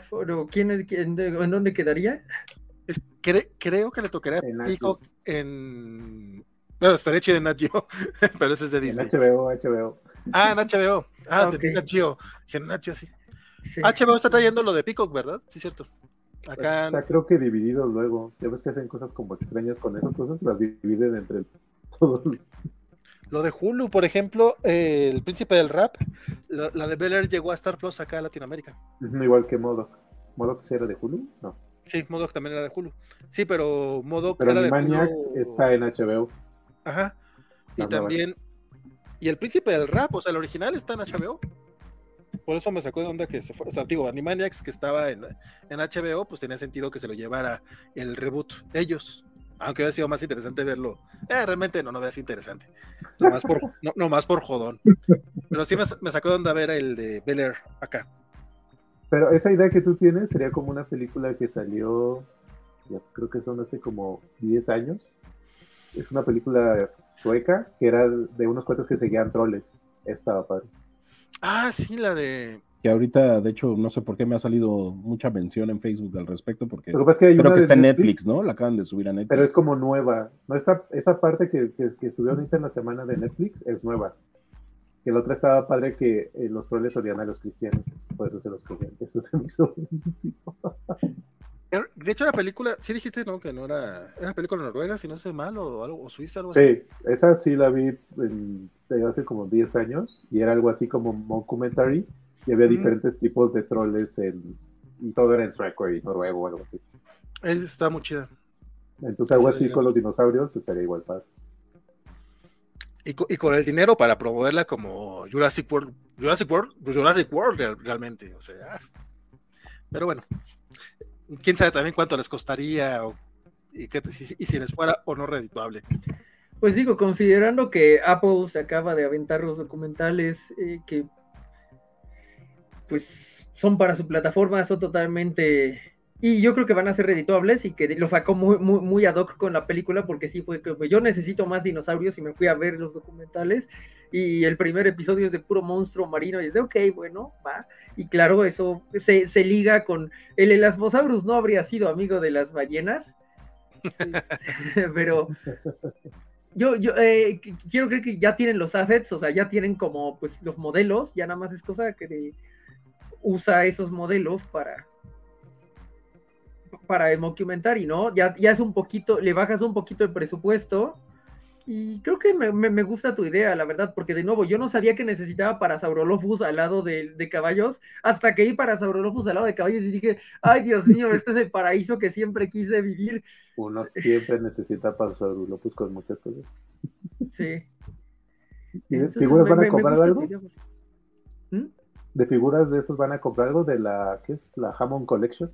ya compré Baryonyx que mostré en el anterior. Hay un para Saurolophus precisamente, pero pues no, no sé si me dé la, vida. Y hay unos sets más chiquitos que viene Roland Tembo muy chiquito, Jeep y para Saurolophus. También es una opción interesante. Mm, y si salen los Pyroraptors. Sí, pues, eso sí los quiero. Está muy bonito el diseño, la verdad. Entonces, si salen ahí. Ahorita nada más está el de 12 pulgadas, de esos que son de troncones y uno de los que, de esos que son como cabezones, pero están como de mil y tantos, pero yo estoy viendo si la, si la Jamón Collection va a sacar. Ojalá que sí. Ay, ¿sabes qué otra cosa estaría muy chulo, pero ni siquiera sé cómo lo, cómo le harían las articulaciones y sería colosal el Quetzalcoatlus. Pero ese sí tendría que hacerlo. O sea, si lo hicieran a escala, estaría mamón. Es que ya hicieron el brachiosaurio a escala, entonces en teoría. El brachiosaurio sí. Pero acá el tema de las alas es lo que lo hace complicado. porque, por ejemplo, en la, en creo que aquí se alcanza a ver, pero bueno, en la serie de Apple se ve mucho más. El modo en que caminan es así como, ¿what? Sí, no, la verdad no, me acuerdo tanto. Fíjense que este a mi sobrino, no, a mi sobrino, a mi hermano menor, hace 30 años, bueno, 30, 28, algo así, eh, le habían dado el tiranosaurio, el chingonzote de aquellos años, que ese estaba bien pinches bonito, pero la verdad, yo de juguetes de Jurassic Park nunca, pues nunca le entré, pues, principalmente porque pues, eran como los, dinosaurios eran para mi hermano pequeño, entonces, esos no. Y las figuras de los personajes humanos no les veo razón de ser. Salvo. Y a Malcolm sí, sí, sí vale la pena. Sí, sí, sí, se disfrutaban mucho. yo, yo, yo no. Salvo, salvo, salvo por a lo mejor una. Eh, hace poco, acaban de anunciar, creo, la estatua, creo que si no estoy mal, Hot Toys, de, justamente de Newman a punto de que le fueran a, escupir en la cara, ya se me dio mucha risa. No, yo no lo compraría, pero se me hace cagado que exista. aquí es un poco el, raro. El de 6 pulgadas está padre, la verdad. Mm, está bonito. aquí me pasa lo mismo que con Star Wars, como tenía los de la primera, y nunca van a sacar nada más de esa escala porque era una escala que no funcionaba, supongo, más allá de los 90.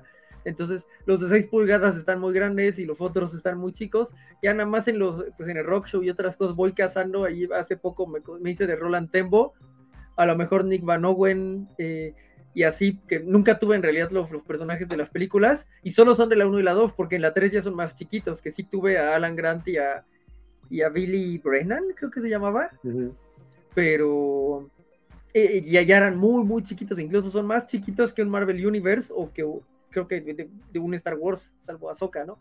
Entonces ahí las escalas sí me, juegan en contra, pero los de 6 pulgadas están bonitos y de pronto hasta en super descuento salen.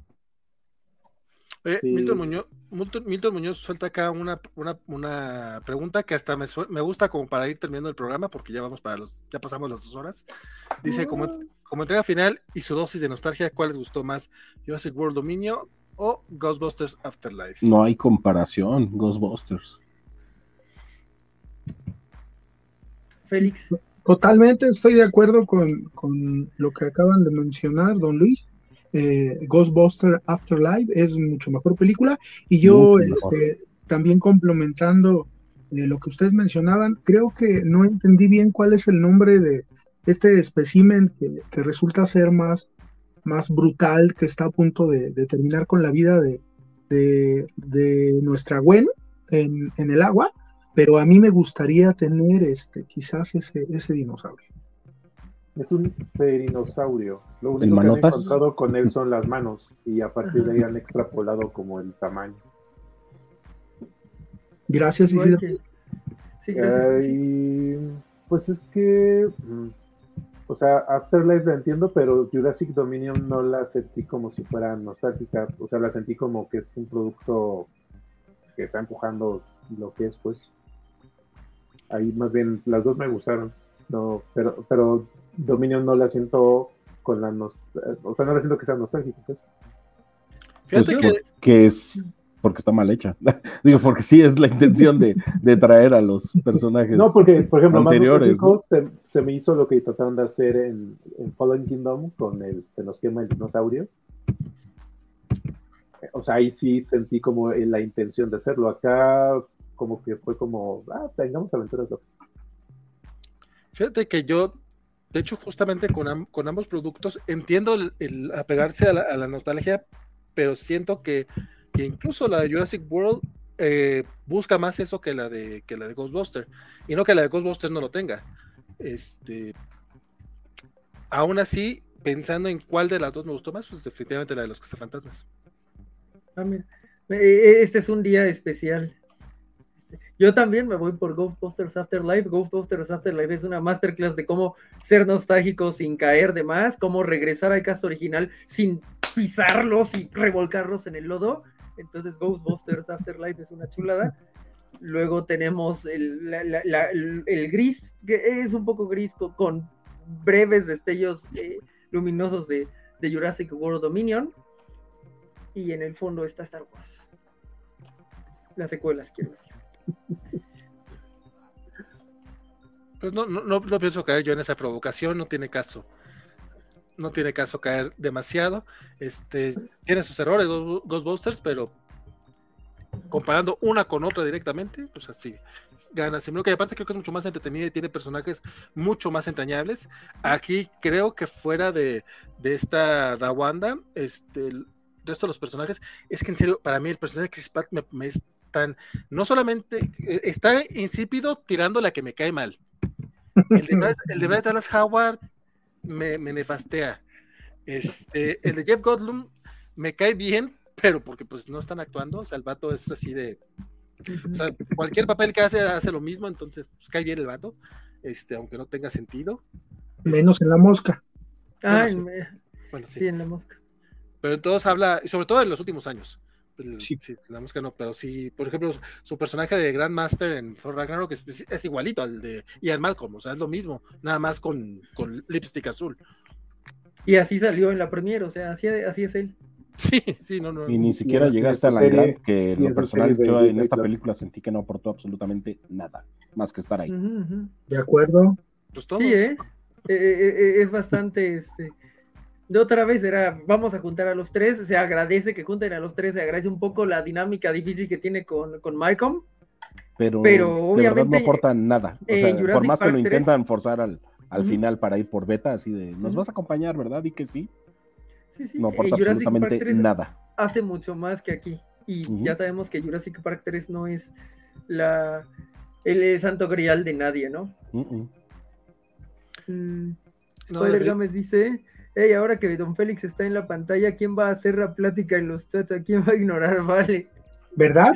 Yo pensaba ignorar a Spider Games, pero bueno, ya, ya, le, ya, leíste su comentario. Oh, no. Sí, ¿qué es que se le va a hacer? Tú eres el que está dirigiendo esta plática, compadre, entonces. Bueno. Este, también preguntaban un poco, y también es un gran modo de cerrar, eh, igual como ya uno por uno, cómo ranquean las seis películas. ok, si quieres empiezo yo porque está fácil. Ok.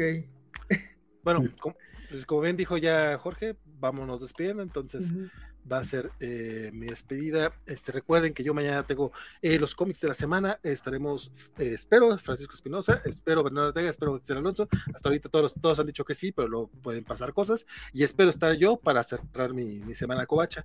Y también el próximo sábado estaremos en Covacheando alrededor de las 6 de la tarde, hablando acá de la trilogía de Thor y hablando de por qué Thor debe ser eterno. Esto con miras al estreno de, Thor, Amor y Trueno, la película que seguramente amará Jorge este fin de año. Este, y pues, ranking está muy fácil.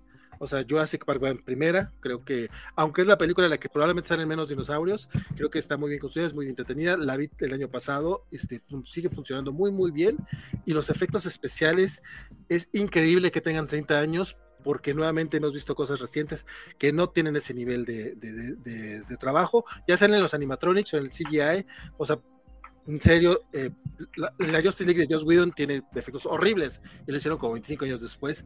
O si nos vamos a niveles de, televisión, pues lo que vimos recientemente en algunos episodios de Moon Knight es como, güey, Jurassic Park hacía cosas más chingonas hace 30 años. Entonces, la verdad es, y creo que es de las últimas películas de Spielberg que sí me gustaron. Eh, Después sí me iría con esta película, con Jurassic World Dominion, pero es porque te habla de que en general las películas de Jurassic World para mí me son muy, muy intrascendentes. Esta creo que tiene un muy buen cierre, tiene una muy buena última hora. Lástima de toda la primera hora horrible, que ya la, ya la mencionamos. Este, después me iría, creo yo, con la primera de Jurassic World, que con todo y los tacones de Bryce Dallas Howard me entretuvo bastante. Después mira con Fallen World, después mira con Jurassic World 2 y después con la 3. Ese sería mi ranking. Y mi nombre es Valentín García. Espero que lo esté haciendo la próxima vez que nos veamos por aquí. Ah, gracias. Este, eh, igual es un placer estar con ustedes. Este, a mí me pueden encontrar los domingos en nuestro programa de Star Trek aquí en La Covacha y en el podcast que tengo con mis chavos en Planeta Virac en Spotify. Y para mí el ranking sería Jurassic Park la primera, luego metería Jurassic Park 3, luego metería mm, mm, mm, Dominion, Fallen Kingdom, luego sería Jurassic Park 2 y al último dejaría la primera de Jurassic World.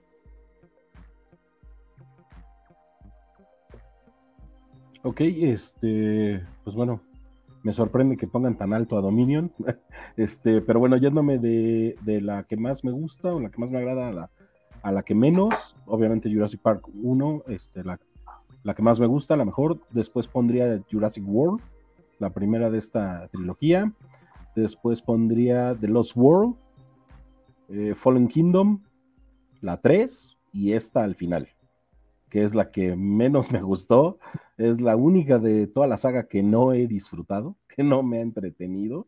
Este, que se me hizo muy decepcionante. Yo esperaba ver precisamente el Jurassic World. Y a pesar de lo entretenida que es la última hora, termina siendo de nuevo un Jurassic Park. Otra vez están en un punto encerrados huyendo de dinosaurios nada más. Entonces ya el recurso se me hizo demasiado. El traer a los, a los de antes no funciona está mal. Como dije, Alan Grant no, aporta nada cuando era un gran personaje de mis favoritos de la, de la saga. Y pues bueno, esta recuela, como dicen en Scream, para mí no, no funciona. De hecho, me hizo creer que Scream está eh, excelentemente hecha, o sea, la nueva Scream, comparándola con esta. Este, por... Sí está, es muy buena Scream para su Scream, o sea, ese diálogo de la recuela es maravilloso cómo traen y cómo juntan el cast anterior con el nuevo es muy bueno. Y ahí sí se atreven a matar personajes de antaño sin problema. Entonces, sí, sí, sí, sí, esta sí la pongo muy, muy, muy por debajo. Sí, yo no sé por qué no hablamos de la saga de Scream aquí en la covacha, porque a mí sí me gusta. Y la, y la quinta me parece muy buena. Hagámoslo. Yo también me apunto. Bueno, yo les comento que para mí la mejor película, mi favorita es Jurassic Park eh, definitivamente eh, las demás quedan en niveles muy similares para mí, excepto por lo que estamos comentando el día de hoy. Jurassic eh, Dominion queda un poquito por debajo de ellas. la verdad no tenía demasiadas expectativas por la película, pero sí hubo muchas situaciones que, que terminaron este, decepcionándome un poco. Eh, con respecto a la situación de Vale, si Vale no va a los comes de la semana, no se preocupen, muy probablemente eh, también pueda aparecerse en la cobarcharla de Obi-Wan, que si no me equivoco, mañana debe de estar por ahí, mañana día viernes, para platicar del, cuarto episodio. Y pues eh, yo solo quiero agradecerles a mis compañeros de mesa, Vale, Don Luis, Isidro, Jorge, eh, muchas gracias por tan agradable plática. A mí me encuentran pues casi siempre dando lata aquí en la Covacha, en casi todos los programas, ahí participando en los mensajes y en redes sociales como Félix Farfán Zarza y en TikTok como Félix Farsar. Muchas gracias por todo y que tengan buena noche, que descansen. Vale, pues para cerrar, uf, yo sé que Jurassic Park es superior, pero sí tiene un encanto que eh, The Lost World es la primera película que vi en cines, entonces, uff, eh, tiene su encanto para mí, ahí dejaría las dos aitas, muy, eh, aitas, una como una gran aventura y la otra así como una película que no envejece, que no es fácil, hay, hay muy pocas cosas que no envejecen, A New Hope, Back to the Future, Jurassic Park, mm, porque todo lo, eh, bueno, eh, Return of the Jedi tal vez, todo lo demás envejece un poco, ¿no? Este, Matrix 1 un poco, mm, no sé, incluso Spider-Man 1 envejeció mucho, Spider-Man 2 no, pero bueno, esa será otra discusión. Pongo esas dos muy alto, mm, abajito Jurassic Park 3, eh, abajo Fallen Kingdom, abajo esta y, finalmente eh, Jurassic World, pero la verdad es que es por cosas bien subjetivas, que no, aquí por ejemplo la niña es medio simpática y los niños de Jurassic World como que no, eh, o sea, se sienten muy metidos a la fuerza y tiene la, segunda escena de muerte más cruel, pero por alguna razón la más cruel la tolero. Entonces, mm, pues, e, ese sería mi ranking. Eh, eh, me pueden encontrar como arroba grive03 en Twitter o jgrive03 en Instagram y TikTok y en varios programas de la covacha. Esta semana la verdad es que sí estuve algo activo, aunque no tanto como nuestro amado líder, pero la semana que entra no podrán encontrarme muy probablemente, pero después volveremos para aniversarios de programas y cosas asombrosas. Espero hayan disfrutado el programa, aunque tuvo menos dinosaurios de los que uno esperaba, como Ian Malcolm podemos decir que tuvo dos ausencias y uno enfermo. Eh, me despido de uh, ah, Mr. Max, de Elizabeth Ugaide, de Milton Muñoz, mmm, de todos los que nos acompañaron, Juan Pablo, Mike Santillán. Eh, gracias por, por escucharnos medio hablar de, Jurassic World Dominion. Véanla, vean todo el, asunto y el drama que va a haber en redes sociales en la, siguiente semana, en donde otra vez seguro se van a pelear contra las calificaciones de los críticos o no, y pues habrá tema de conversación al respecto. Hasta la próxima, espero que lo hayan disfrutado.